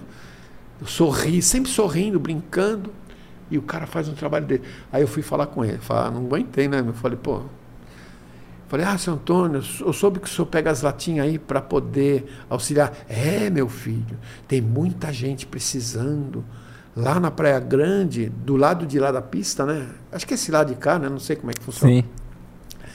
Tem a nossa igreja, né? A nossa comunidade lá, e eles ajudam as famílias carentes. E eu faço esse trabalho. Aí eu falei, caramba, que trabalho, né? Posso ajudar o senhor? Falei, ah, meu filho, pode eu posso é, colaborar com o senhor, né? Porque ele passava ali, eu quero colaborar com a lista, mas eu quero também auxiliar o senhor a montar a cesta e entregar. O senhor deixa? Pô, vai ser um prazer, que nós estamos precisando de carro mesmo para poder, porque era muita coisa. Posso ir? Aí chegou o dia de eu ir. Assinei a lista dele, dei um dinheiro razoável e tal. Aí fui lá. Rapaz, a casa dele é uma casa muito grande, feita por ele mesmo, que era pedreiro. Ele com três dormitórios Dois dos, dos três dormitórios era só mantimento. De primeira necessidade, macarrão, arroz, feijão, açúcar e tal. Né? E estava assim, as cestinhas já prontas, as duas, acho que era duas ou três filhas dele já montando as cestas, a esposa também, a família unida. E aí eu também, mão na massa, né? Como é que faz? E tá, eu fui fazendo, fazendo. Aí fomos entregar as cestas. Rapaz do céu. Que coisa linda, né? Ele, cada casa que ele chegava, Casas que eu digo porque era telhado e parede, mas era um cômodo. Aquelas casas assim que não tinham o mínimo de higiene possível. O fogão com as panelas com a comida em cima, sabe? Que não tinha geladeira e tal. Aí vinha aquelas senhoras, mães, até moças novas, com três filhos, um no colo, chegava a chorar abraçando ele e ele também abraçando ela e chorava. Tenha fé em Deus, minha filha, que tudo vai passar e tal. E eu olhando aquilo, nossa, eu falei, meu, me senti é, assim, uma pessoa intimamente, infinitamente inferior a ele, né? Falei, seu Antônio, quem diria, né? Católico, né? não era espírita, e promulgando para as pessoas carentes, naquela situação toda difícil, uma lamaceira, porque tinha chovido e estava garoando. Sujei meu pé todo, meu calço, mas fiquei feliz, rapaz, de ver meu pé sujo, porque aquele trabalho que ele fez. Né? Então, às vezes, é, a prática da caridade, a gente não percebe, como a pergunta que você fez. Sim. Né? que é, de deixar de fazer, porque e... ah, os caras. Ele não queria nem saber se a mulher ia vender a cesta, ele dava, ele doava. E depois, no meu prédio, no meu prédio, meu apartamento é de frente, né? Prédio de três andares, eu, às vezes eu fico na janela, que eu gosto de ver o, o canal, e tem peixes né, no canal, eu gosto de ver os peixes, as garças pegando os peixes, eu fico lá olhando, isso é, parecer. E tem a faxineira do prédio do lado, que também cata lixo e vai pegar as coisas assim. Aí eu lembrei do seu Antônio. Aí eu falei para ela assim, falei, a senhora pega latinha? Ela falou, é, meu filho, eu pego. Eu posso juntar latinha para a senhora? Porque eu gosto de tomar uma cervejinha de lata, né? Não muito, mas eu... Tal, eu tomo água refrigerante, meu sogro, minha sogra também. Então, eu posso pegar e dar para a senhora todo... Quando que a senhora leva? Ah, o que a senhora faz com a senhora? Quanto a senhora leva? Aí ela falou, ah, meu filho, eu ajudo uns irmãos da minha igreja, porque eu levo para eles né? As latinhas, essas garrafas PET. Você não vê um caminhão passar aqui, às vezes pegando, e vejo, né? Sempre. Então é da minha igreja. Sabe da onde? Igreja Universal do Reino de Deus, que a maioria critica. Sabe? E ela uma pessoa tão simples, mas tão simples, os dedos da mão dela é tudo torto, de tanto trabalhar de tanto trabalhar, e, mas sempre sorrindo. E, não, e, não, e talvez esse até o, o caso do, do seu Antônio, né? Não liga para o julgamento, né? Não, Porque não. às vezes as pessoas olham, acham que é para ele, alguma condição, mas a, a, o pagamento é aquela, aquela, aquele carinho, né? É. Que ele recebe no momento da entrega, daquelas pessoas necessitadas, né? Inclusive, é, eu até depois eu fiz um comentário até engraçado. Né? Eu falei assim: pessoal sabia que eu era espírita. Eu falei, ah, quando eu desencarnar, se o seu Antônio for o primeiro, porque ele é muito mais velho do que eu, né? Ele já aposentou faz tempo. Se ele desencarnar, Deus permita que eu ouça uma voz lá no fundo: Ô Toninho, ô Toninho, vem aqui, para me dar a mão. Mas vai haver um abismo tão grande entre eu e ele que esse abismo não vai permitir isso, porque eu teria coragem de pegar latinha para poder comprar cesta básica para os outros? Eu perguntando para mim, Sim. não teria. Mas eu guardo as latinhas para dona Maria do meu lado lá, entendeu? Eu tenho sempre, sempre no meu carro do lado esquerdo as notas de dois reais. A minha esposa até já sabe. Ela a gente guarda, eu coloco ali. Quando esse pessoal vem vender balinha, eu eu dou é, a balinha é dois reais, né? Eu dou quatro, às vezes eu, quando tem família assim eu dou seis, né? Para ajudar. Eu sempre faço isso. Mas uma vez eu me ferrei. Que eu cheguei, o rapaz estava vendendo paçoquinha. Ele vendendo paçoquinha e tal. Aí eu já fui logo no, no, no, no, no lugar onde eu deixo os dois reais. Eu falei, eu não quero passar aqui, mas eu quero te ajudar. Ele, aí o cara falou assim, eu não estou pedindo esmola não, rapaz. Estou vendendo, estou trabalhando. Eu falei, então me, você me desculpe. Aí peguei, a, a dei o dinheiro para ele, peguei o, o coisa. As duas paçocas, né? Quer dizer, a gente procurando fazer o bem, mas naquela, naquele momento o cara se sentiu humilhado. Porque Sim. eu estava dando esmola. Ele falou, não, não, tô, não quero esmola, não. Até que o cara não estava mal vestido, entendeu? Mas você falou algo interessante que você vê, né? Você citou o, o, um espírita, né? Os espíritas, né? Ah, o rapaz lá fazendo bem católico, a outra irmã protestante, né? Evangélica protestante.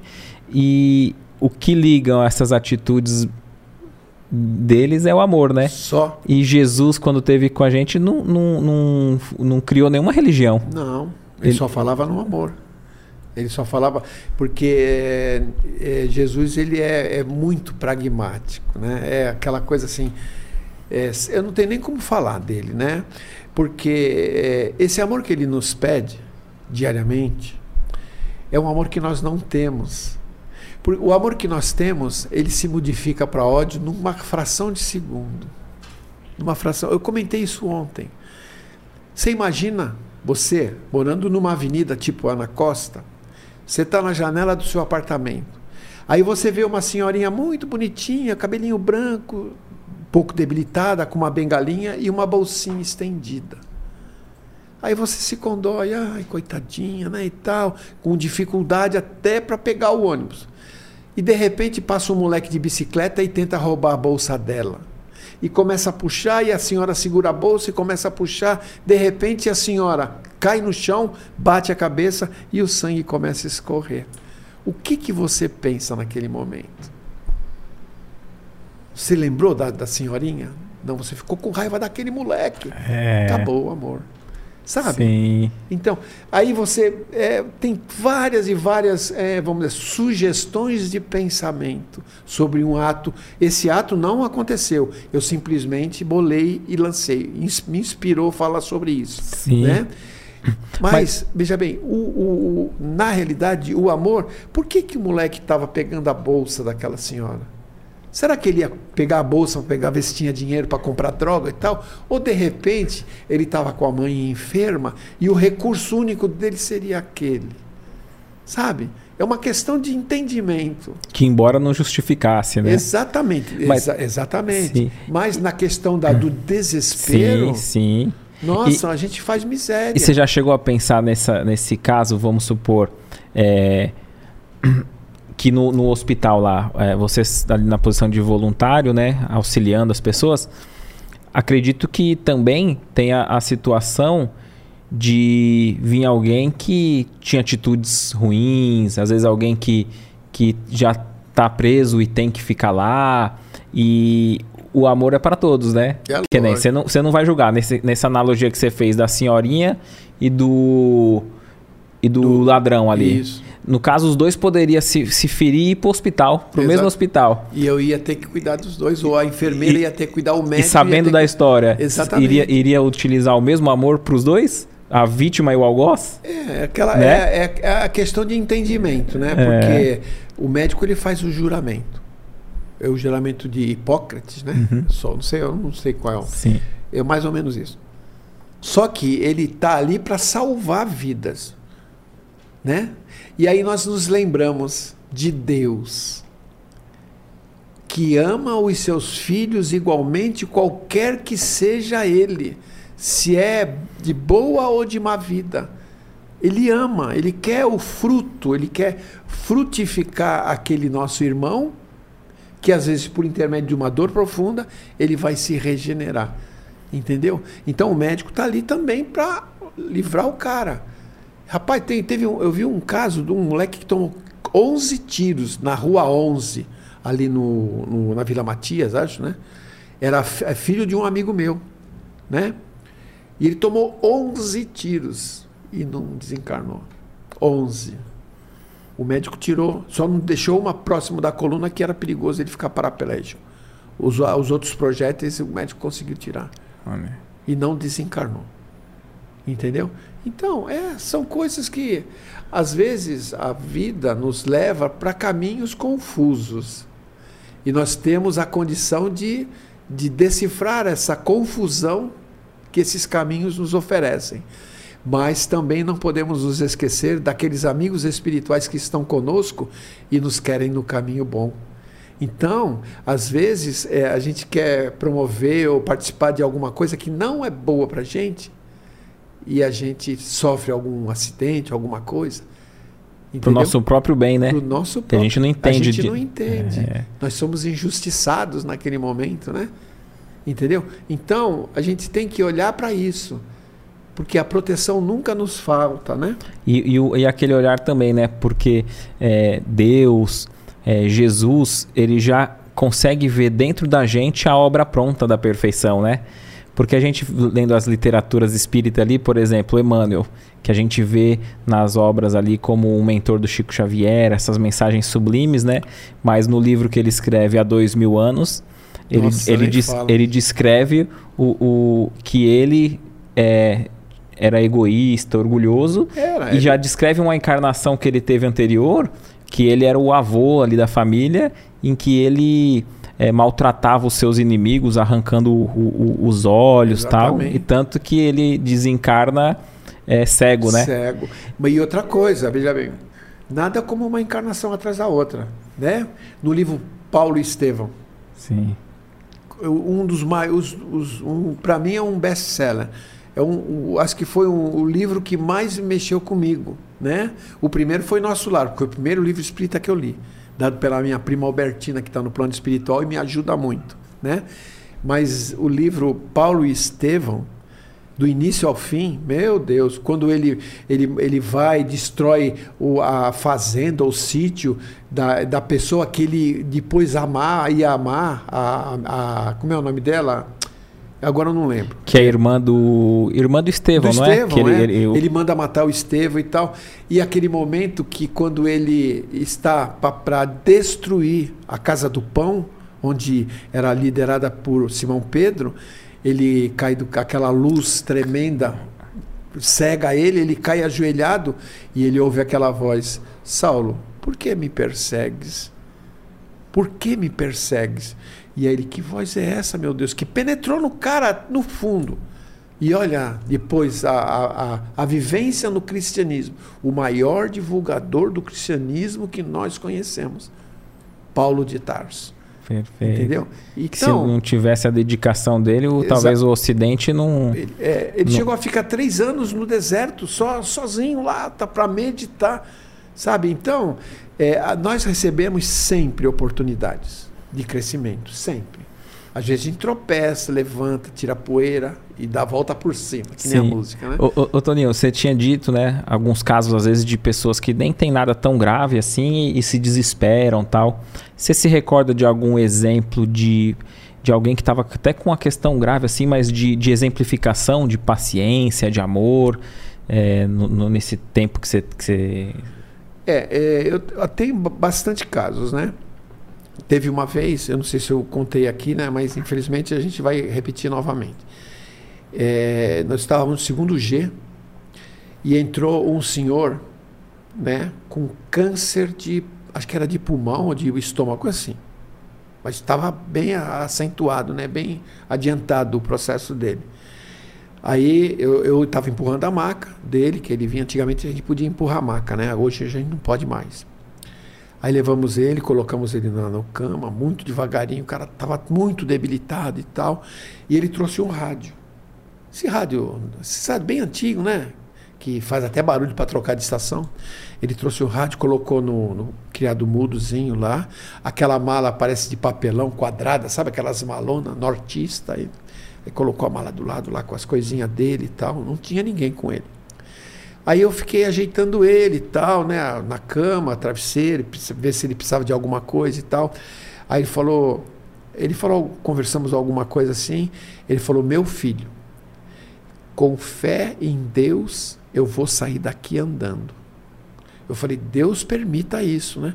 E fui embora. Aí passou, foi indo, acompanhei. Eu trabalhava muito no segundo G, né? Porque era SUS e a gente trabalha mais no SUS, né? Foi indo, foi indo.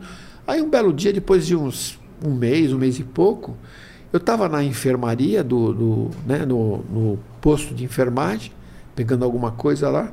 Aí o, o, o seu fulano lá andando, segurando aquela mala e o radinho debaixo do braço. Eu falei, ué, já vai embora? Ele falou, não falei para você que Deus ia permitir que eu saísse daqui andando? Eu estou saindo. Aí eu até brinquei com ele, senhor não quer tomar mais um copo, não? Como que ele tivesse uma festa, fala toma mais um copo. Sim, Ele falou, não, já tomei o necessário, vou embora para minha casa. Eu não sei se ele ficou curado, mas que ele saiu andando e bem saiu. Poder da, da palavra, Poder né? da fé. Da fé. Da fé, né? Então, é, a gente vê muito disso lá no hospital. Muitas pessoas que, inclusive, está até aqui no, no... Tem um comentário que eu vou fazer. Fica à vontade. No livro Céu e Inferno do capítulo 4, né? Do capítulo 6. Peraí, sexto não, sétimo. Do, desse livro, Céu e Inferno, o, o item Código Penal da Vida Futura. Né? Então, aqui diz o que eu vou é, conversar agora, falar agora. Né? Muita gente, todas as pessoas, isso é um excesso de amor, né? Vamos dizer assim, a pessoa está internada, a gente vê muito isso, né? no hospital principalmente mães, principalmente mães, pedindo, conversando conosco, ah, eu pedi, eu peço tanto a Deus que passe essa enfermidade pro, pro do meu filho para mim, porque eu já sou velha, né? Eu já vivi a vida e ele está começando a vida agora, né? Pô, Deus poderia me fazer esse favor, né? Essa caridade de, de me oferecer a possibilidade de eu ficar sofrendo no lugar do meu filho. Deixa eu procurar aqui.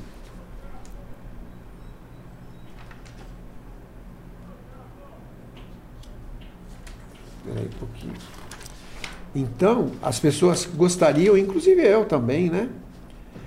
É, de que pudéssemos trocar né? a dor, o sofrimento é, da, da, do enfermo com do, ela, do né? enfermo, né? e que pudesse é, ficar doente no lugar. Espera aí um pouquinho que eu vou achar aqui. Estava tudo naquele escopo no, que eu Não, fiz. fica à vontade. Rapaz que eu, do céu, não sei o que aconteceu. Deus, Deus sabe o que faz, que, eu, que o bate-papo tá bom, viu?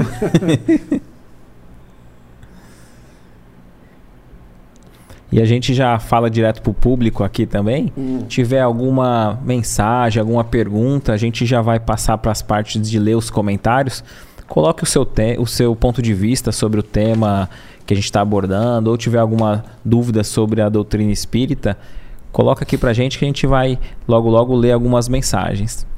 Então, é, como eu estava falando, né, de, das, das mães principalmente que querem é, trocar né? Ela vê o filho ali enfermo exatamente. e fala que eu gostaria de trocar, ficar no lugar dele. E às vezes desesperadas, né?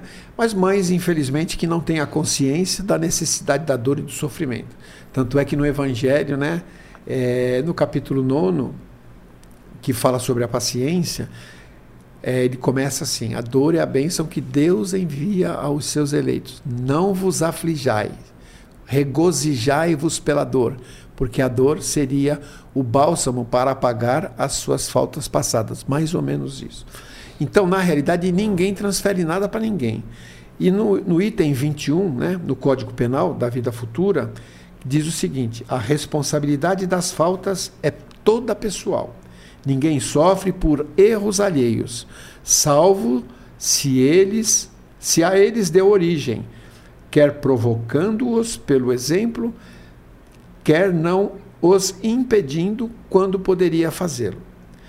Então, na realidade, ninguém transfere dor e sofrimento para ninguém. Eu contei um caso é, da outra vez que eu vim aqui, de um amigo nosso, não vou contar novamente, que é para. É um amigo muito íntimo do Chico, nosso aqui de Santos, de Santos lá, né? Que é a Praia Grande. E teve uma época que o Chico estava nos anos 80, 80 e poucos, o Chico estava muito ruim, né? Do, da angina, do coração e tal.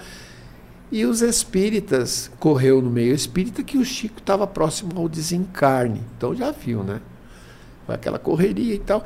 Aí esse nosso amigo convidou outro amigo também que era íntimo do, do, do Chico, né? Íntimo não, mas frequentavam muito a casa dele. Ah, vamos visitar o Chico, porque o Chico está indo embora, né? Vamos, né? Tal. Olha o pensamento. Aí foram. Chegou lá em Uberaba e tal. Foram na casa do Chico. Aí o Chico estava deitado no quartinho dele, naquela cama, né? Aquela cama estrondorosa, né? Esplêndida, como essas cashbox aí da vida, né? Caminha de colchão de palha e tal. E tá lá o Chico, aquela touquinha dele, ele contando, um amigo nosso. E aí os amigos rodeando ele, né? Sentados, rodeados e conversando com o Chico, e, né? fazendo vibração e tal.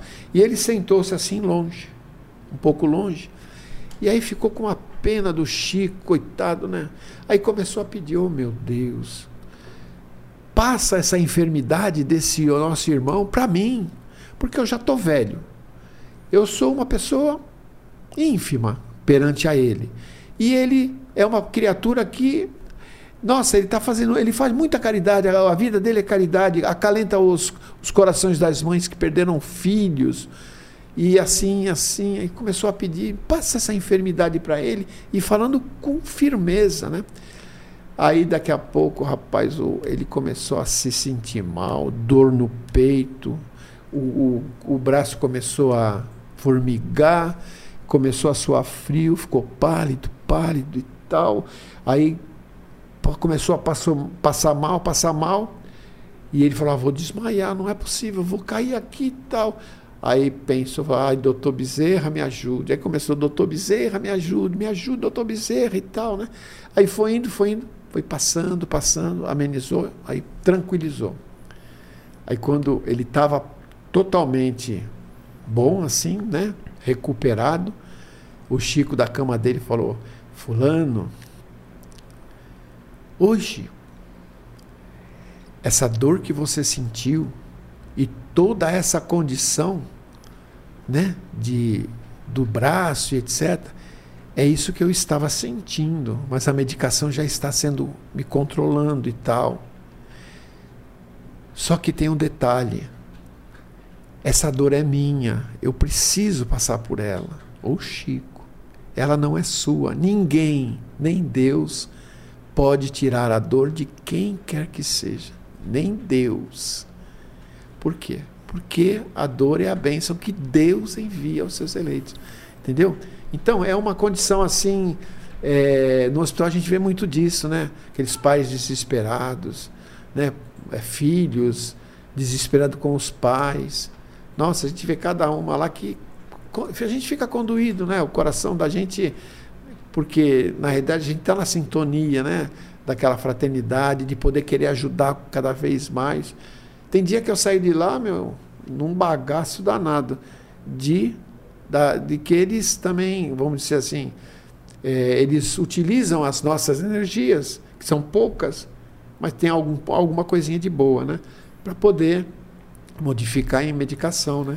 E, e talvez é, você sem esse conhecimento espírita ah. da reencarnação, para ter uns bons olhos até na dor física, material ali, talvez você não, não teria um equilíbrio é, para continuar é, com otimismo, com confiança em Deus, né? Porque eu imagino você ver um caso ali de alguém que está se dedicando, fazendo bem e a pessoa desencarna ou piora a, o corpo físico. Aí se apegando ao Evangelho segundo o Espiritismo, vendo essa, essa parte que você diz, né, da, da dor que Deus envia dor aos seus eleitos, que enquanto está sofrendo a carne, a matéria, está purificando o espírito com vistas à eternidade. Se não tiver essa visão da eternidade, da vida futura, é, a gente vê Deus com, como, como alguém injusto, né? É. é, nós, nós conhecemos, quando nós conhecemos Deus, ouvimos falar em Deus, nessa nossa encarnação atual, nós conhecemos, foi-nos falado sobre ele como um senhor barbudo, de barba branca, cabelo branco, sentado num trono com um cajado na mão, nos aguardando para nos punir, de uma forma ou de outra. O Deus que nós conhecemos é um Deus punitivo, um Deus que, que vai nos agredir até às vezes. Vingativo, às vezes. Exatamente o nosso, o, aquilo que foi. Olha, cuidado que Deus castiga, hein? Cuidado que Deus castiga. Então, isso a gente ouviu muitas vezes e continua ouvindo. Mas Deus não castiga. Tanto é que Ele é tão bom que Ele nos oferece um corpo para a gente continuar a nos castigar. Nós nos castigamos com a permissão dele, porque Ele sabe que o, o que nós estamos passando de, de, vamos dizer, de dependência, né? de dor e sofrimento, é pela nossa necessidade. É a nossa necessidade. Perfeito. Porque você vê como nós somos inferiores. Existem quatro tipos de qualificações espirituais: espíritos imperfeitos, espíritos bons, espíritos puros e espíritos angélicos. No qual qualificado nós somos? Veja, imperfeitos, bons, puros e angelicais. É. Angélicos. Estamos no início dessa escala, né? Então, somos, somos a imperfeição em pessoa. Tanto é, a gente pode perceber, lógico, pelas nossas imperfeições. Quer saber quem tu foi no passado? Vê os sentimentos que tu traz esse, esse, essa encarnação. Aquilo que tu está lutando para se desfazer, mas tu traz. Nossas tendências, né? Tendências inferiores. Se a gente não combater isso, eu particularmente tenho bastante. Mas eu estou lutando contra elas. Por quê? Porque às vezes a tendência ela é tão arraigada a nós, ela é tão presa a nós, que nós não conseguimos nos desvencilhar dela.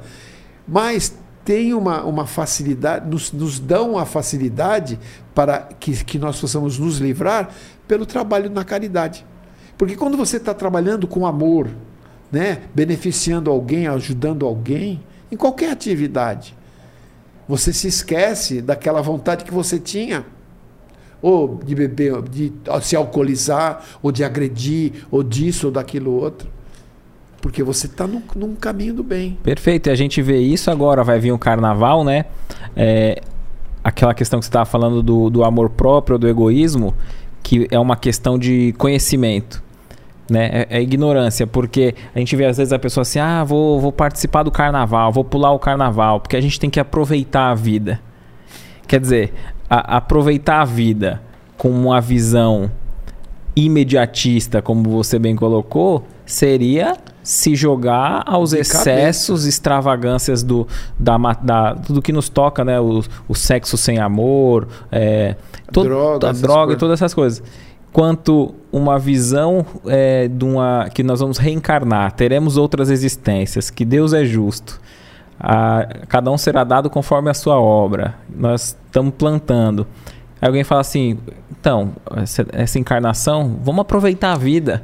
Aí é aquilo, então eu vou, eu vou me inscrever num voluntariado, é. eu vou ser voluntário ali, eu vou me perdoar mais, né? Porque o, o perdão é uma forma de, de amor, né? É lógico. O perdão é, é, somente amor, né? Se você perdoar, é que nem eu sempre falo, esquecer a gente não esquece. Porque aí é um problema da memória. De, é, de memória, vai procurar o um médico, né? um neurologista. Mas perdoar, você perdoa, sabe? Você não esquece o mal que, que fizeram para você, mas você pode trabalhar em conjunto.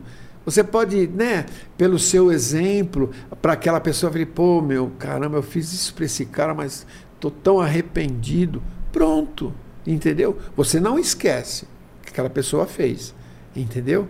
E mais você perdoa e dá a, a condição de ela estar contigo para que vocês juntos possam andar no mesmo caminho. Perfeito. É o, Bonito é o, isso. Perdão, é, perdão é isso aí. Vamos, vamos ver as, os comentários aqui. Ó. A gente agradece a participação de todos que está aqui com a gente. É, vamos ler aqui algumas, algumas perguntas dos, dos participantes. Desde já a gente agradece a cada um de vocês que tem comentado, tem compartilhado o link, né? Uh, a Marisa ela diz assim: ó, boa noite, Antônio. Eu sinto que o amor entre a humanidade está ficando cada vez mais distante. Infelizmente, eu vejo que o egoísmo, a individualidade, a empatia estão tomando conta do coração da humanidade. Peço a Deus que o amor seja muito mais forte do que tudo isso. Você é, acha que está tá piorando ou é uma impressão sem do pior? Dúvida, sem dúvida nenhuma. Ela tem é, muita razão de falar sobre isso. Por quê? Porque nós verificamos, é, a gente tem contato com muita gente. E essa muita gente falta para eles a religião, qualquer que seja ela. Toda religião que fala em Jesus e em Deus é uma condição que nos favorece para que tudo isso que ela falou, falta de amor, a incompreensão, a violência e tal, recue, diminua. Porque se você vai numa casa religiosa, qualquer que seja ela, eu não, eu não, não, não tenho, não sou contra nenhuma das religiões. Todas levam a Deus. Todas nos fazem refletir. E se essa reflexão for feita na realidade com entendimento, porque a casa, qualquer casa, qualquer casa é, religiosa, lá existe a energia. Porque ninguém vai para uma casa religiosa tocar bumbo, não né?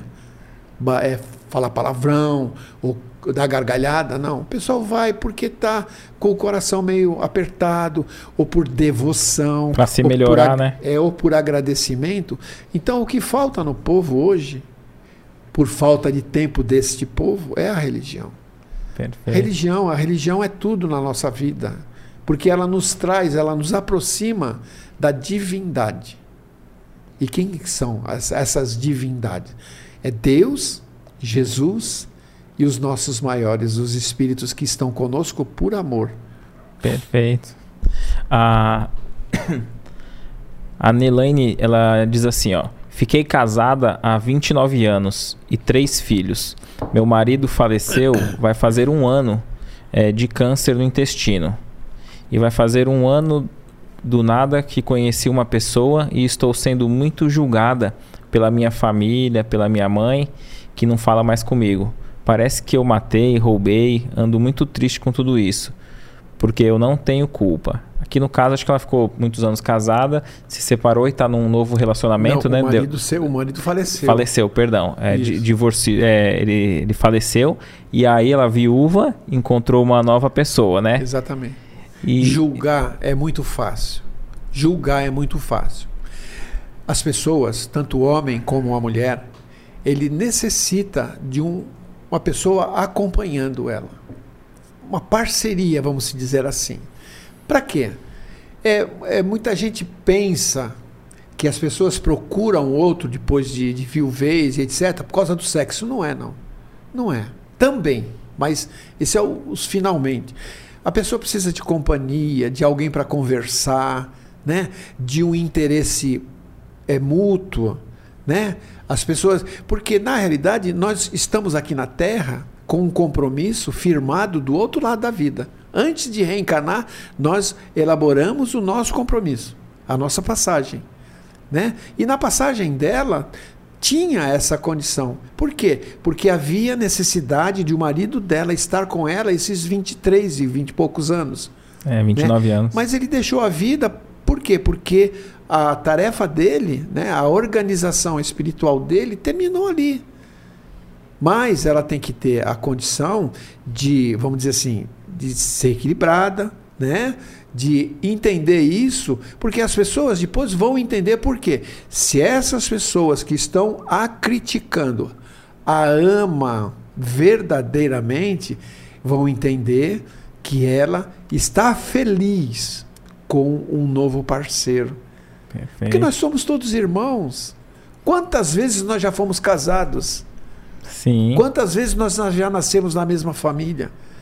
Então, criticar é muito fácil, muito fácil. O próprio Bezerra de Menezes, né? Ele teve, não teve só um casamento. Exatamente. E, e se casou de novo, não tem. Então, quando André Luiz voltou à casa da esposa, lembra que ele encontrou o cara enfermo lá, ficou revoltado com uma, uma sabe? Ele ficou muito aborrecido mas ele voltou para ajudar na cura daquele companheiro, porque havia necessidade que a esposa, a ex-esposa dele, apesar da vida que ele teve, que nós conhecemos, o espírito tem que conhecer a vida de André Luiz, né? que não foi muito equilibrada, mas ele amava a família e continua amando, continuou amando, mas ele queria todos felizes. Então, a felicidade para a esposa dele naquele momento era a cura do companheiro dela. E ele falou: Quero ver a minha. Isso não é. Isso aí. É, é, o egoísmo seria se ele ajudasse o cara a morrer. Sim. Mas ele não foi egoísta ao ponto de colaborar na cura daquele homem, que deu continuidade à alegria, à felicidade da esposa, que também se encontrariam no plano espiritual futuramente e conversariam tudo sobre isso. Então, que ela não. Ela tenha paciência, não se revolte demonstre a felicidade que ela tem para com o rapaz e dê continuidade na vida, porque a vida é dela. A vida é exclusivamente dela. Só ela sabe o que é bom e o que não é para ela. Perfeito, não é os outros. Perfeito, é. muito bem explicado. Uh, a Márcia diz assim, ó: Queria tanto tranquilizar meu coração. Me pergunto tanto por que minha mãe sofreu tanto com câncer e morreu. Se ela era tão boa, e ajudou tantas pessoas, salvou tantas vidas no hospital. Que ela esteja bem. É, é, é, complicado, né? Essa questão de ser tão boa nesta vida.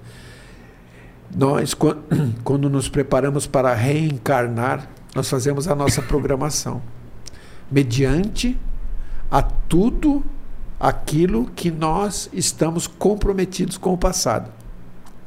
Então, na realidade, a mãe dela se comprometeu em retornar, ter esta patologia, o câncer, que é horrível, que as pessoas falam, que nós temos condição de, de conversar. Para quê? Para que ela pudesse se depurar de faltas cometidas no passado, apesar de ela ser tão boa. Mas ela já descobriu nessa vida, apesar da doença, a qualificação do amor. Né? Porque ela, tenho certeza absoluta, que ela desencarnou por essa patologia, pelo câncer. Mas isso foi, vamos dizer assim, o mata-borrão de faltas cometidas. Mas ela já adquiriu luz, luz, com todo o trabalho na caridade que ela fez. E eu tenho certeza que ela está bem. Porque a dor, na realidade, ela apaga. A gente retorna com, eh, vamos dizer assim, os sintomas daquilo que nós desencarnamos. A gente retorna para o hospital. Mas o tratamento lá é diferente. O tratamento é diferente. E conforme a capacidade, e vamos dizer assim, a, o, o que a pessoa fez de bom, né? aquilo que ela leva de bom, aquilo vai auxiliar nesse tratamento ser mais rápido. Mais rápido. Perfeito. Lembra do André Luiz? O André Luiz, ele quando desencarnou, ele desencarnou numa situação bem difícil. Ficou tanto tempo na umbral, etc e tal, né? Aí voltou. Só que ele no, quando ele estava no nosso lar, ele via aquela moça lá do outro lado, lembra? Não sei se você se lembra, que queria falar com ele, André Luiz, mas era muito chata aquela mulher. Ele falou: ai meu Deus, eu vou me desviar dela e tal. Era uma das únicas pessoas em vida que rezava por ele. Entendeu? Por quê? Porque ela, ela ele auxiliou aquela senhora que foi pedida a ele, ele quase que recusou, mas ele auxiliou aquela senhora numa, num atendimento e aquela senhora, da, do, do, problema que ela tinha, foi curada. Perfeito. Isso auxiliou também. Excelente. Oh, a, a minha mãe, ela teve um aneurisma, né? Com 51 anos e desencarnou com 53. Então ela ficou dois anos acamada, passando por cirurgias no, no crânio e tal, até o desencarne. E eu costumo comentar assim, que se ela tivesse desencarnado do nada, naquele momento, com aneurisma desencarnado, talvez eu pudesse ficar um pouco preocupado de como ela estaria no plano espiritual. Mas aqueles dois anos que ela ficou ali sofrendo, purificando o espírito, eu tenho a certeza que foi, foi provavelmente bem. ela deve estar até por aqui, Foi né? bem acolhida. É, é. Tem uma história do, sobre isso, sobre esse desencarne. Eu não lembro o nome do, do, do, da, do personagem. É do livro Somos Seis, que está, que está lá. É o eu vou, vou tentar lembrar, vamos ver se eles me ajudam. Lúcio. Não. É... Bom, vou, vou, contar a história. Sim. Ele estava ele tava jogando voleibol na praia, né? Junto com os amigos, lógico, né? E aí ele, apesar de ser um atleta de voleibol, ele também nadava muito bem, né? Jair presente, obrigado. e ele nadava muito bem. E ele olhou para o mar assim, estava na praia. Eu não tenho quase certeza que foi em Santos, mais ou menos isso. Isso aí eu não tenho certeza. Ele olhou no mar assim e viu duas moças se afogando. Ele rapidinho ele foi, caiu no mar, puxou uma, aí foi, voltou, puxou a outra, tirou. E quando ele tirou a outra, ele sentiu uma dor de cabeça muito forte, desmaiou, caiu. Desencarnou. Aneurisma cerebral. Aneurisma é aquela veia que ela engrandece no lugar, né? Como se fosse uma bola e explode, né? Morreu. O cara morreu. Chegou no plano espiritual revoltado. Não queria aceitar de jeito nenhum. Não, não, não, pai. Eu, moleque novo, tal, tipo assim, né? Cheio de vida, jogando atleta e tal. Como é que vocês fazem um negócio desse comigo? Aquela coisa de revoltado, né? Jovem revoltado. Aí o amigo espiritual dele falou assim: é o seguinte, meu, procura a equipe de jovens, procura trabalhar com eles, acompanha eles. Você vai esquecer um pouco essa situação de revolta. Vai ver o que eles estão fazendo, ajuda eles. Aí, aí tem uma hora que ele pegou e foi. E outra coisa, o Espírito falou: e daqui a 10 anos, tu volta a falar comigo, tá bom? Tá bom. Quero saber de. Eu estou revoltado. Aí foi, começou a trabalhar com jovens e tal, foi foi. Tanto a história diz, né? Aí deu os 10 anos. Aí ele já estava equilibrado e tal. Aí ele olhou tal assim e falou: Puxa, eu vou perguntar para aquele meu amigo, vou ver se eu encontro com ele, para ver por que, que ele pediu para mim, depois de 10 anos, falar com ele. Tá bom. Aí encontrou o cara, oi, como você está bem? Ah, eu estou fazendo parte da equipe fulana de tal, assim assado, né? Falou, por que, que você falou para mim que depois de 10 anos eu vinha falar com você, que você ia me contar um negócio? Falou, eu vou contar. Que bom que você se entrosou bem com essa equipe de jovens e tal, né? tá, assim, sabe? sabe que você teve o aneurisma, né? Mas por você ter salvo aquelas duas meninas do afogamento, você teve a benção do desencarne. Como a benção do desencarne? Sabe por quê? Porque hoje você iria desencarnar. Você ia ficar 10 anos vegetando numa cama. O que, que você preferia? É, Falou nada. E aí? Sabe, é que nem a sua mãe, né? Ficou esse, esse tempo todo. A mãe dessa menina que desencarnou e tal, sofreu muito, né? Mas se faz necessário. A gente não sabe de nada. Sim. Nós somos espíritas, sabemos que a imortalidade da alma é verdadeira, somos reencarnantes, sabemos que vamos reencarnar quantas vezes fizer necessário, mas nós não aceitamos muita coisa ainda. É, no, no a, o espírito Patrícia, né? Ele, ela descreve no Violetas na Janela que ela desencarna com, com ela desencarna com 19 anos, dormindo, vai, deita para dormir e desencarna. E ela vê o programa reencarnatório e estava lá para ela desencarnar é, acamada, sofrendo. Ela era para ter algum problema e ficar um tempo purificando o seu espírito ali. Só que quando ela trabalhou na casa espírita, poderia ser qualquer outro local, né?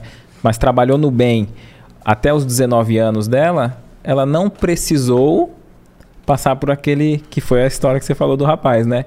Então. Jair presente. O do. O, tem uma frase do Divaldo, possivelmente da Joana de Ângeles, que diz: O bem que se faz anula o mal que se fez. Exatamente. Então nós não sabemos né, o, que no, o que, que nos aguarda nessa encarnação ainda.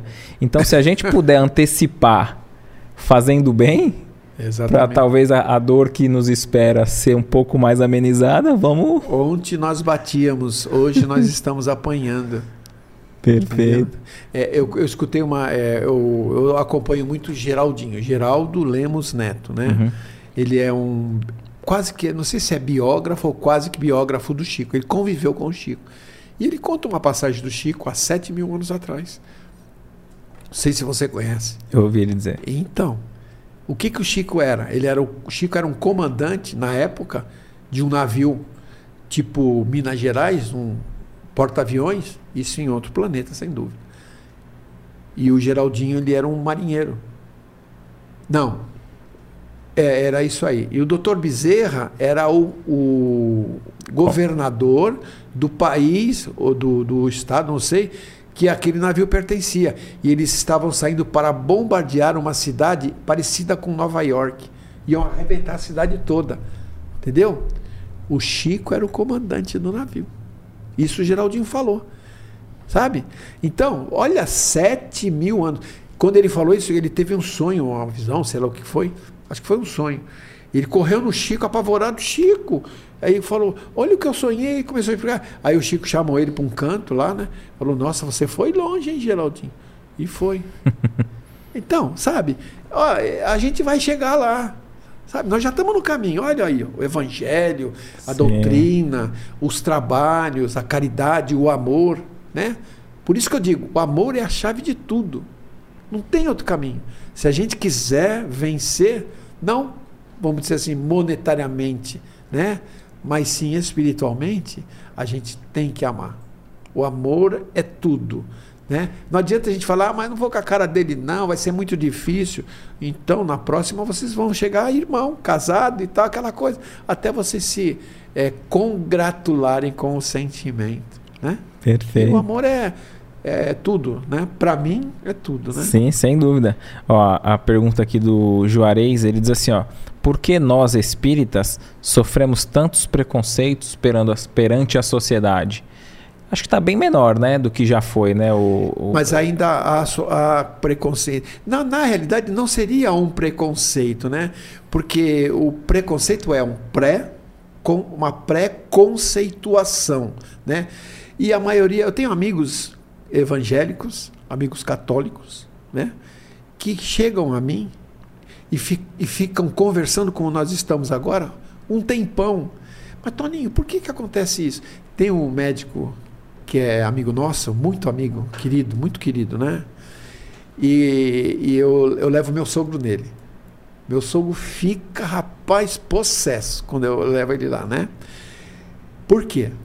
Porque quando eu vou com ele, com meu sogro, eu levo meu sogro para tudo quanto é canto, né? E, e aí eu falo, eu, ele começa a pergu fazer perguntas. Ele é católico, de ir à igreja, rezar e sabe, fazer terço, pedir e tal, né? É médico ele, né? Cirurgião. Aí ele chega e começa a perguntar para mim, Toninho, me explica o um negócio. Mas como é que acontece isso? Como é que acontece aquilo? Eu falo até de cirurgias que ele tinha dificuldade e foi, é, vamos dizer assim, contemplado com a, a alegria da cura, etc. Né? Ele fala, será que eles mexem com a minha mão também? Eu falei, não é com a tua mão, não, eles mexem com a tua cabeça. Eles ficam, vai, pega assim, vai ali, vai aqui e tal. Entendeu? Então, meu, Sabe? É, é a questão de nós espíritas não somos, é, é, não temos um pré, o, os outros não têm um preconceito conosco, né? Eles têm, acho que é inveja. é, eles têm inveja, porque eles sabem da nossa, vamos dizer assim, da nossa confiança, né? Da nossa confiança que nós temos no, na espiritualidade.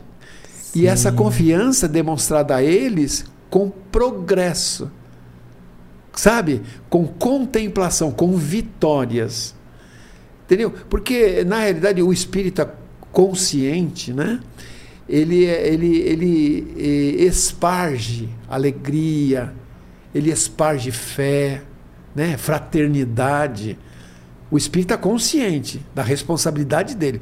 Porque nós espíritas temos uma grande responsabilidade, que é a divulgação do evangelho mas é, vamos dizer, acreditando a esse evangelho da imortalidade da alma. E através da exemplificação, né? Exatamente, porque o exemplo arrasta. É. O exemplo arrasta. Né? Excelente. Às vezes, como é que pode um cara desse aqui? Vai. Eu, eu, fiz, eu fiz dia 23 de janeiro, eu fiz 70 anos. Agora, dia 23 de janeiro. E tem um amigo meu que chegou para mim e falou assim: nós nos encontramos numa reunião há pouco tempo. Ele falou assim para mim: quem diz que esse cara tem 70 anos, né? Quem diz que esse cara tem 70? Eu pareço que eu tenho 70 mesmo, né? Mas ele falou: quem diz que esse cara jovial, sempre para frente, sempre tem uma palavrinha para ajudar a gente? Pronto, tá aí a, a, a resposta, né? Porque se você começar a ser pessimista, meu, você vai morrer rapidinho. Agora, a, o, se você for otimista, né, na sua qualificação religiosa, meu Deus, Perfeito. Só não vai virar Matusalém, lógico, né? Mas.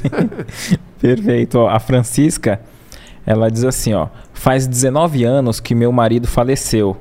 Ainda tenho esperanças de encontrar ele no plano espiritual. Mas não sei, será que terei merecimento? Pode ter uma história para contar, posso contar? Sim. é interessante essa história, né? Foi até boa essa pergunta. Tinha um senhor né, um, isso aconteceu numa reunião de desobsessão.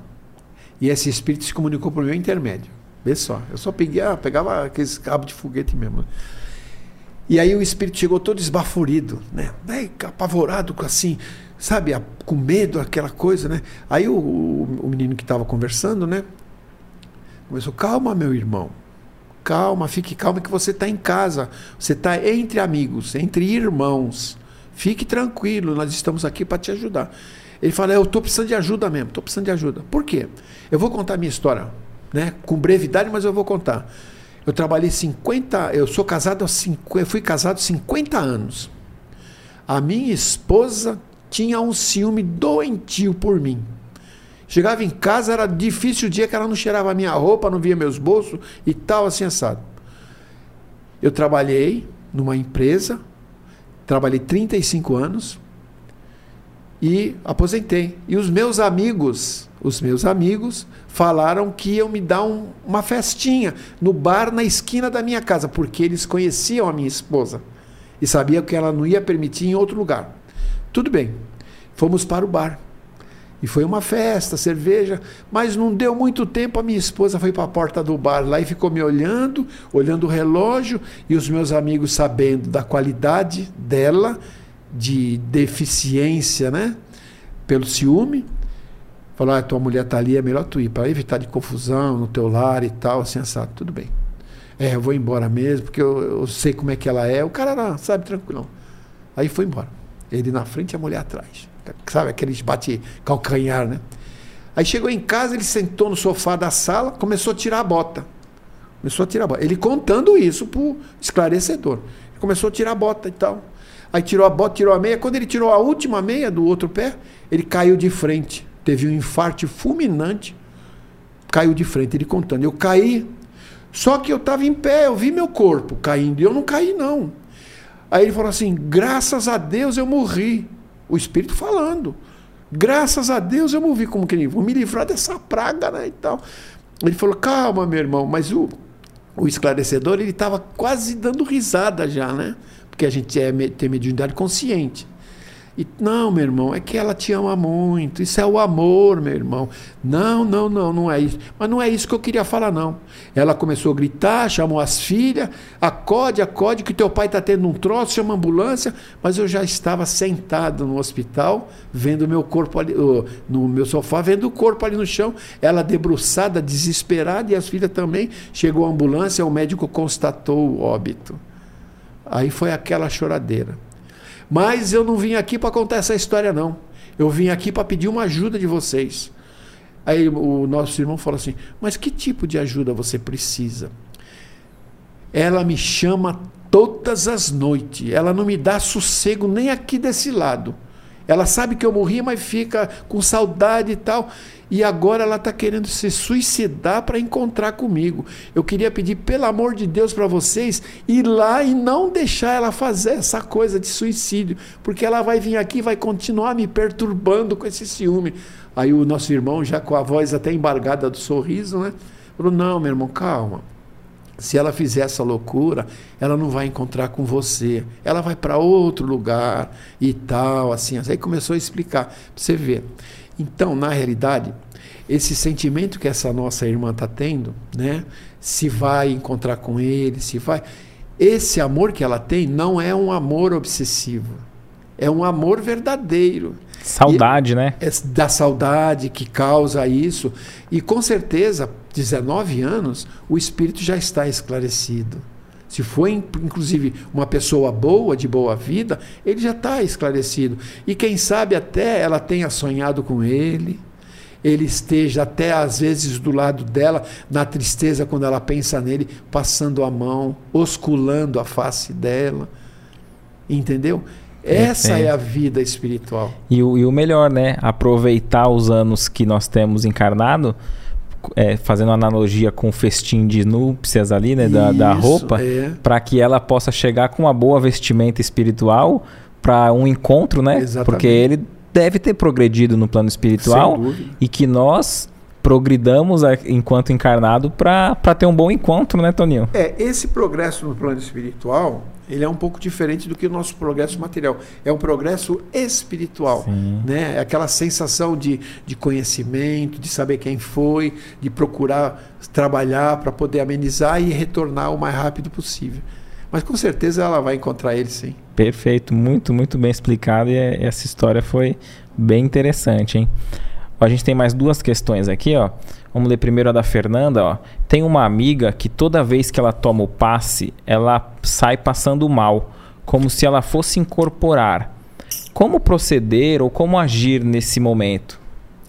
Isso é, é, cabeça. Isso ela, ela, porque ela às vezes, ou melhor, ela entra na sala de passe, na, no local onde vai aplicar o passe, pensando nisso. Ela, ela, ela, dá, ela bloqueia a, o, a mente dela e as entidades espirituais elas se aproveitam.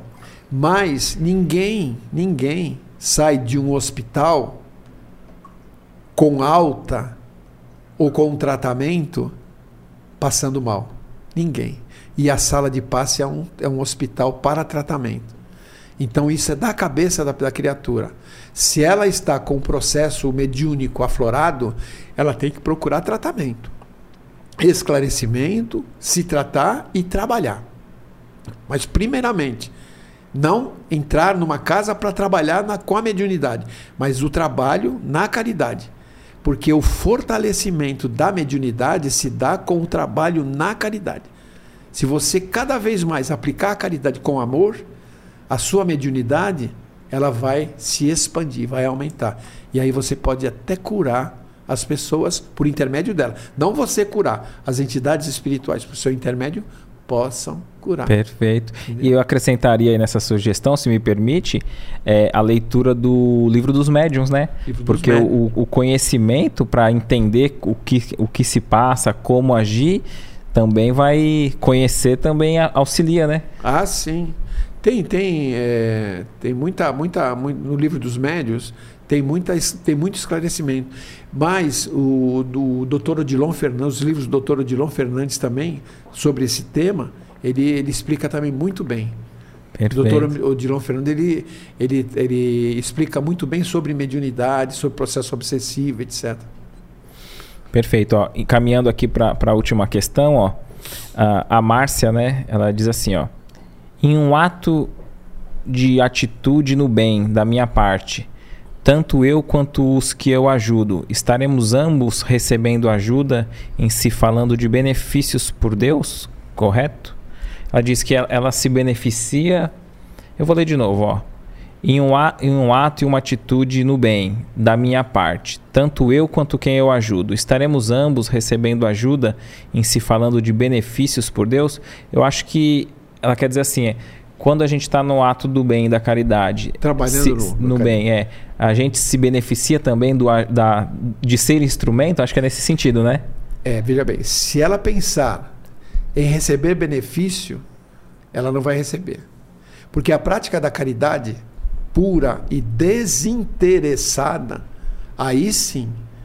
Porque se você, você pode praticar uma caridade, ou fazer um bem profundo, auxiliar uma pessoa, etc.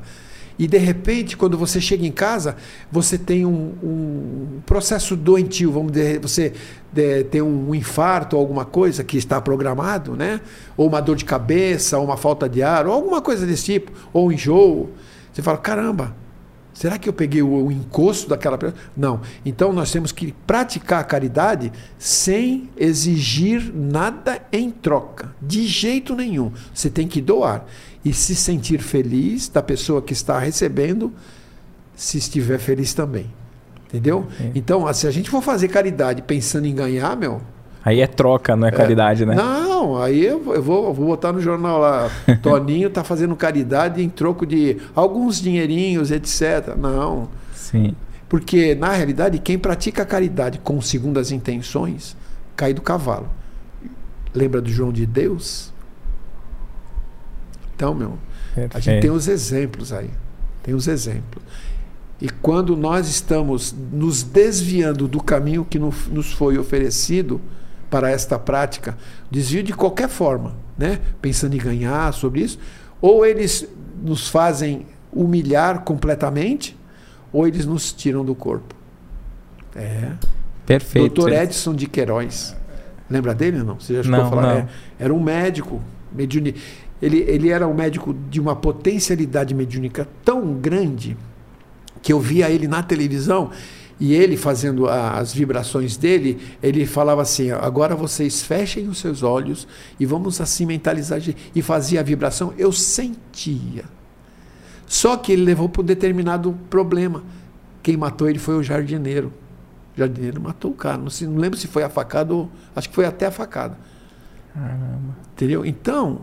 No desvio da mediunidade. É, a gente não, não pode. É, tem tantas histórias de, de médios que, que, que pereceram, foram pereceram mesmo, por começarem a se desviar. E o, o, João de Deus ele não era espírita, não é espírita. Ele é o, simplesmente médio. Por quê? Porque a mediunidade é orgânica. Todos nós a possuímos. Por isso que a gente tem a glândula pineal na cabeça. Perfeito. É, entendeu? Excelente, Toninho. É, tem alguma outra pergunta que você gostaria que eu tivesse feito e não fiz? Algum esclarecimento, alguma questão? Fica à vontade. Na realidade, nós viemos aqui falar de uma coisa e conversamos de outra, né? Lembra que a gente ia falar sobre o capítulo oitavo, nono, uhum. décimo e o décimo terceiro? Nós não falamos quase nada desses capítulos, né? Não, mas foi, foi, o, foi um bate-papo gostoso. Ah, não. Foi, foi, foi, foi, instrutivo. Até melhor, porque eu esqueci lá os negócios ah, tudo lá em casa, né? Mas foi, foi bom. E... Eu tenho certeza Olha... que, a minha, que a minha esposa deve estar procurando na minha. Ou já pegou na minha escrivaninha, já deve ter mandado até foto. Não, mas tá, mas tá tranquilo. Eu, eu achei legal, que foi muito agradável. E aí já fica uma já fica um motivo para eu já fazer um, um, um, convite de novo, você já voltar com, com a folha e a gente ah, bater ah, sim, novos é, papos, é né? A gente tem muita coisa para contar. Nossa, a doutrina espírita é um baú da felicidade. Sim, é, sim. Você abriu a tampa desse baú, meu, você só encontra a luz.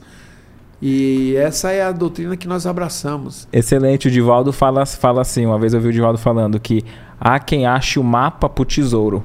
Ele encontrando o livro dos Espíritos, encontrando a doutrina, do, doutrina do espírito, dos Espíritos, ele já achou o tesouro direto. Para encerrar, eu trabalhei na refinaria com o, o meu chefe, chefe da mecânica. Ele era, ele era pastor evangélico da Assembleia de Deus. Eu, ele gostava muito de mim, tinha uma confiança em mim danada. Eu era o substituto eventual dele na mecânica, né? Ele, ele, ele ficava muito, ele era uma pessoa muito frágil, né? Qualquer coisa ele ficava em casa e tal, e ligava para ele, ou oh, me chamava de Silva, Silva, segura a bucha aí porque eu não vou hoje e tal. Aí eu ficava tomando conta tal, do serviço, aquela coisa, né? Aí um dia ele chegou assim, eu, eu quando eu aposentei, eu estava aposentar, falei assim, até falei o nome dele, fulano, eu vou aposentar, tô, graças a Deus eu vou sair. Ele, as lágrimas do olho dele começou a, a verter, né?